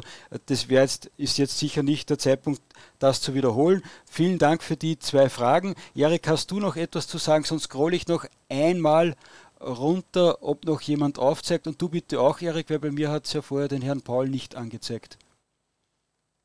Ah, Erik, du musst wieder auf dein Mikrofon klicken. Ich habe die kurz äh, wieder auf Stumm geschaltet. Genau, also ja, jetzt geht's. Es ging, ich komme mich auch irgendwie selber gerade nicht muten. Ja, ich, ich wollte, also ich sehe jetzt auch gerade niemanden mehr und dann ähm, sehe ich auch, also wenn sich jetzt keiner mehr, wenn keiner eine Frage äußert und äh, es auch zu sofort geschrittener Stunde ist, dann äh, gehen wir auch langsam dem Ende wahrscheinlich entgegen. Aber ich würde jetzt doch noch einmal auf das letzte ähm, eingehen, was Herr Paul gesagt hat. Aber nur mehr, wenn es keine Wahlanalyse betrifft, sondern. Es ist keine, ist keine Wahlanalyse. Ja. Nee, nee, Perfekt. es ist eher so eine grundsätzliche Beobachtung. Mhm. Ähm, man hat halt, man hat halt so Themen, glaube ich, die, die irgendwie polarisieren, wie jetzt Corona. Und wenn man sich da dann neutral sozusagen zu verhält und sagt, okay, wir möchten da diese individuelle Freiheit, das ist ja eigentlich eine moderate Position. Ich, ich habe die ja auch, gegen die ist ja nichts einzu, einzuwenden. Das Problem ist aber natürlich, dass ähm, keiner wird jetzt da groß, also ich werde jetzt nicht einen Twitter-Account und eine Facebook-Gruppe und ein YouTube-Video machen und sagen, ja, ist am Ende des Tages freie Entscheidung. Also wenn man halt so eine moderate Position irgendwo vertritt, ähm, dann, dann ist es schwer, diese Position wirklich lauthals zu vertreten, während eben Leute, die äh, in dieser polarisierten Frage, wo es ein ganz starkes Dafür und ein ganz starkes Dagegen gibt, Leute, die da wirklich eine starke Meinung haben, die werden immer lauter sein. Die werden doch immer sozusagen dann auch, die haben dann auch die Motivation, sich da richtig hinterzuklemmen und Demos anzumelden und Videos zu machen und Gruppen zu machen und so weiter. Und ähm, ich glaube, man kann diesen man kann diesen, diesen Situationen nicht aus dem Weg gehen. Also, wie wir es jetzt gemacht haben. Erik, ja. Äh, ganz kurz, ich kenne niemanden, der sagt, es darf sich niemand impfen lassen. Das gibt's und nein, nein, genau. wenn da wirklich ja, äh, tief drinnen, da sagt jeder, den ich irgendwie kenne, sagt, äh, Absolut. Äh, ja, ich bin für Impffreiheit, ich mag das nicht, das mag eine Giftspritze sein oder nicht, aber ich genau. bin dafür, das soll sich jeder geben lassen, der will. Genau, natürlich, aber das sage ich ja jetzt. Aber es hat niemand eine Demo angemeldet. Äh, Doch, die finden ja wieder also statt. Niemand hat eine, nie, genau, niemand hat eine Demo angemeldet, die gesagt hat, ja, hm, am Ende, sondern, also am Ende äh, äh, sollte es sozusagen die individuelle Entscheidung sein, sondern natürlich ist eine, ist eine Demo dann erstmal äh, unter dem, unter dem Motto, ja, wir sind gegen sozusagen diese Impfpflicht, wir sind dagegen, wir sind gegen diese Corona-Maßnahmen. Ja, aber das also, ist für Freiheit, also das äh, Eben, eben, das sage ich ja. Es, mhm. wenn, das sage ich ja, aber der muss, muss mich dann schon zu Ende äh, reden lassen. Ja, bitte. Also wenn es diese, wenn es diese polarisierte Situation gibt, ja, mhm. wenn sich die, äh, das Lager polarisiert, dann will ich sagen, kann man sich da leider nicht rausmogeln oder auch nicht an die Seite stellen und sagen, ah, wir warten mal ab, sondern ähm, man muss sozusagen auch durch diese Bewegungen hindurch gehen ohne irgendwie sein, äh, sein, sein ich meine, das Kern, das Kernmerkmal der AfD, sie ist die einzige einwanderungskritische Partei im Bundestag. So aus. So, das bleibt bestehen und das muss bestehen bleiben. All diese anderen Fragen, aber diese soziale Frage, diese Corona-Frage, ähm, die, da muss man einen Umgang mit finden und man muss sozusagen, glaube ich, auch lernen, wenn solche Bewegungen dann kommen wie Querdenken, und da hattest du ja jetzt vorhin gesagt, Michael, dass du dagegen bist. Du hattest gesagt, man soll nicht als Partei da ähm, quasi oder als politische Kraft da die Führung übernehmen. Ich sehe das anders. Mhm. Ich sage, wenn man mitmacht bei einer Bewegung, dann muss man die Führung übernehmen oder man hält sich wirklich ganz raus und ähm, sagt wirklich, okay, wir positionieren uns dazu gar nicht oder wir stellen es sogar auf die Seite der, der Regierung, wo ich auch nicht für wäre in dem Fall. Aber ich finde, wenn man irgendwo mitmacht, dann sollte man nicht nur als Zaungast mitgehen bei einer Bewegung, die sich dann in eine ganz andere Richtung entwickelt, sondern man sollte immer versuchen, die, ähm, das, das Feder, also das, das, äh, Entschuldigung, das Heft zu übernehmen, federführend zu sein. Sonst äh, ist man doch nicht die politische Kraft, die wirklich lenkt, sondern dann lenkt eine andere politische Kraft und man selber ist eigentlich nur Mitläufer und wird hin und her geworfen. Und ich glaube, wenn wir irgendwie was beobachten können, dann das. Ähm, entweder man hätte sich wirklich komplett davon distanzieren müssen, wie der äh, Herr Meuthen sozusagen ja äh, versucht hat, oder man hätte wirklich von vornherein versuchen müssen, äh, diese Bewegung ähm, wenn man auf diesen, wenn man auf dieser, bei dieser Bewegung spricht, dann muss man sie anführen. Das ist einfach meine Meinung. Deswegen, ich bin ja auch kein Parteipolitiker aus diesem Grund, weil ich glaube, dass viele in der Partei das wahrscheinlich anders sehen würden. Aber ich glaube, wenn man auf der, wenn man auf der Veranstaltung spricht, wenn man auf der Demo spricht, wenn man mitläuft, muss man vorne laufen oder man bleibt ganz zu Hause. Das sehe ich anders, aber das werden wir heute nicht mehr klären, Erik. Äh, mhm. Jetzt nehmen wir seit einer Stunde und über 40 Minuten auf. Das wird schon fast der längste Podcast, der längste Infodirect-Podcast. Äh, und das wird jetzt wirklich übertrieben lange. Äh, jetzt bitte ich dich noch einmal deine Kanäle zu nennen, wo man dir und deiner Arbeit folgen kann. Und dann kommt noch ein kurzer Werbeblock von mir und dann lassen wir es gut sein, würde ich sagen. Ja, also äh, genau, deswegen ganz kurz auf, auf Telegram kann man suchen. Äh, in der Suchfunktion, da findet man die Kanäle des Konfliktmagazins und der Gegenuni. Ganz einfach. Und da sind dann auch alle Links ähm, zu, zu Facebook, äh, Twitter, Facebook, ja, also zu Twitter und zu den Webseiten. Ansonsten eben www.konfliktmag.de und www.gegenuni.de, die Webseiten. Aber äh, Telegram, der von mir empfohlene Anlaufkanal, weil da sind sowieso alle anderen Links dann ähm, ja in den Posts und so weiter aufgelistet. Perfekt. Erik, vielen Dank nochmal fürs Mitmachen. Vielen Dank an alle Zuhörer und an die, die sich aktiv zu Wort gemeldet haben. Bei allen, die jetzt nicht zu Wort gekommen sind, aber trotzdem etwas sagen hätten wollen, entschuldige ich mich gerade. Auf YouTube sehe ich gerade, dass das Thema Impfen noch etwas mehr diskutiert worden wäre. Äh, das geht sich jetzt nicht mehr aus und schweift auch wirklich zu weit vom Thema ab. Also nochmal allen herzlichen Dank fürs Zuhören und jetzt kommt der Infodirekt Werbeblock. Liebe Infodirekt Live-Podcast-Zuhörer. Dieser Infodirect Live-Podcast sollte eigentlich von Montag bis Freitag jeden Tag oder fast jeden Tag um 21.30 Uhr stattfinden. Immer gelingt das leider nicht. Wer möchte, dass das öfter gelingt, der muss uns natürlich auch finanziell unterstützen, gerne mit einer Spende, aber noch viel lieber ist mir natürlich, wenn ihr unser Infodirect Print-Magazin abonniert. Apropos abonnieren, wer auf YouTube zuhört, bitte abonniert auch unseren Kanal, solange es im ihn noch gibt, liked und teilt und kommentiert. Wenn euch die Sendung gefallen hat, sie wird morgen oder übermorgen dann als Link zur Verfügung stehen. Also überall, wo es Podcasts gibt, kann man es dann nachhören. Auf YouTube kann man es sofort nachhören, also die Sendung sofort nachhören. So, und ihr merkt, ich werde jetzt schön langsam müde und darum, darum machen wir Schluss. Beste Grüße nach Frankfurt noch einmal aus Österreich.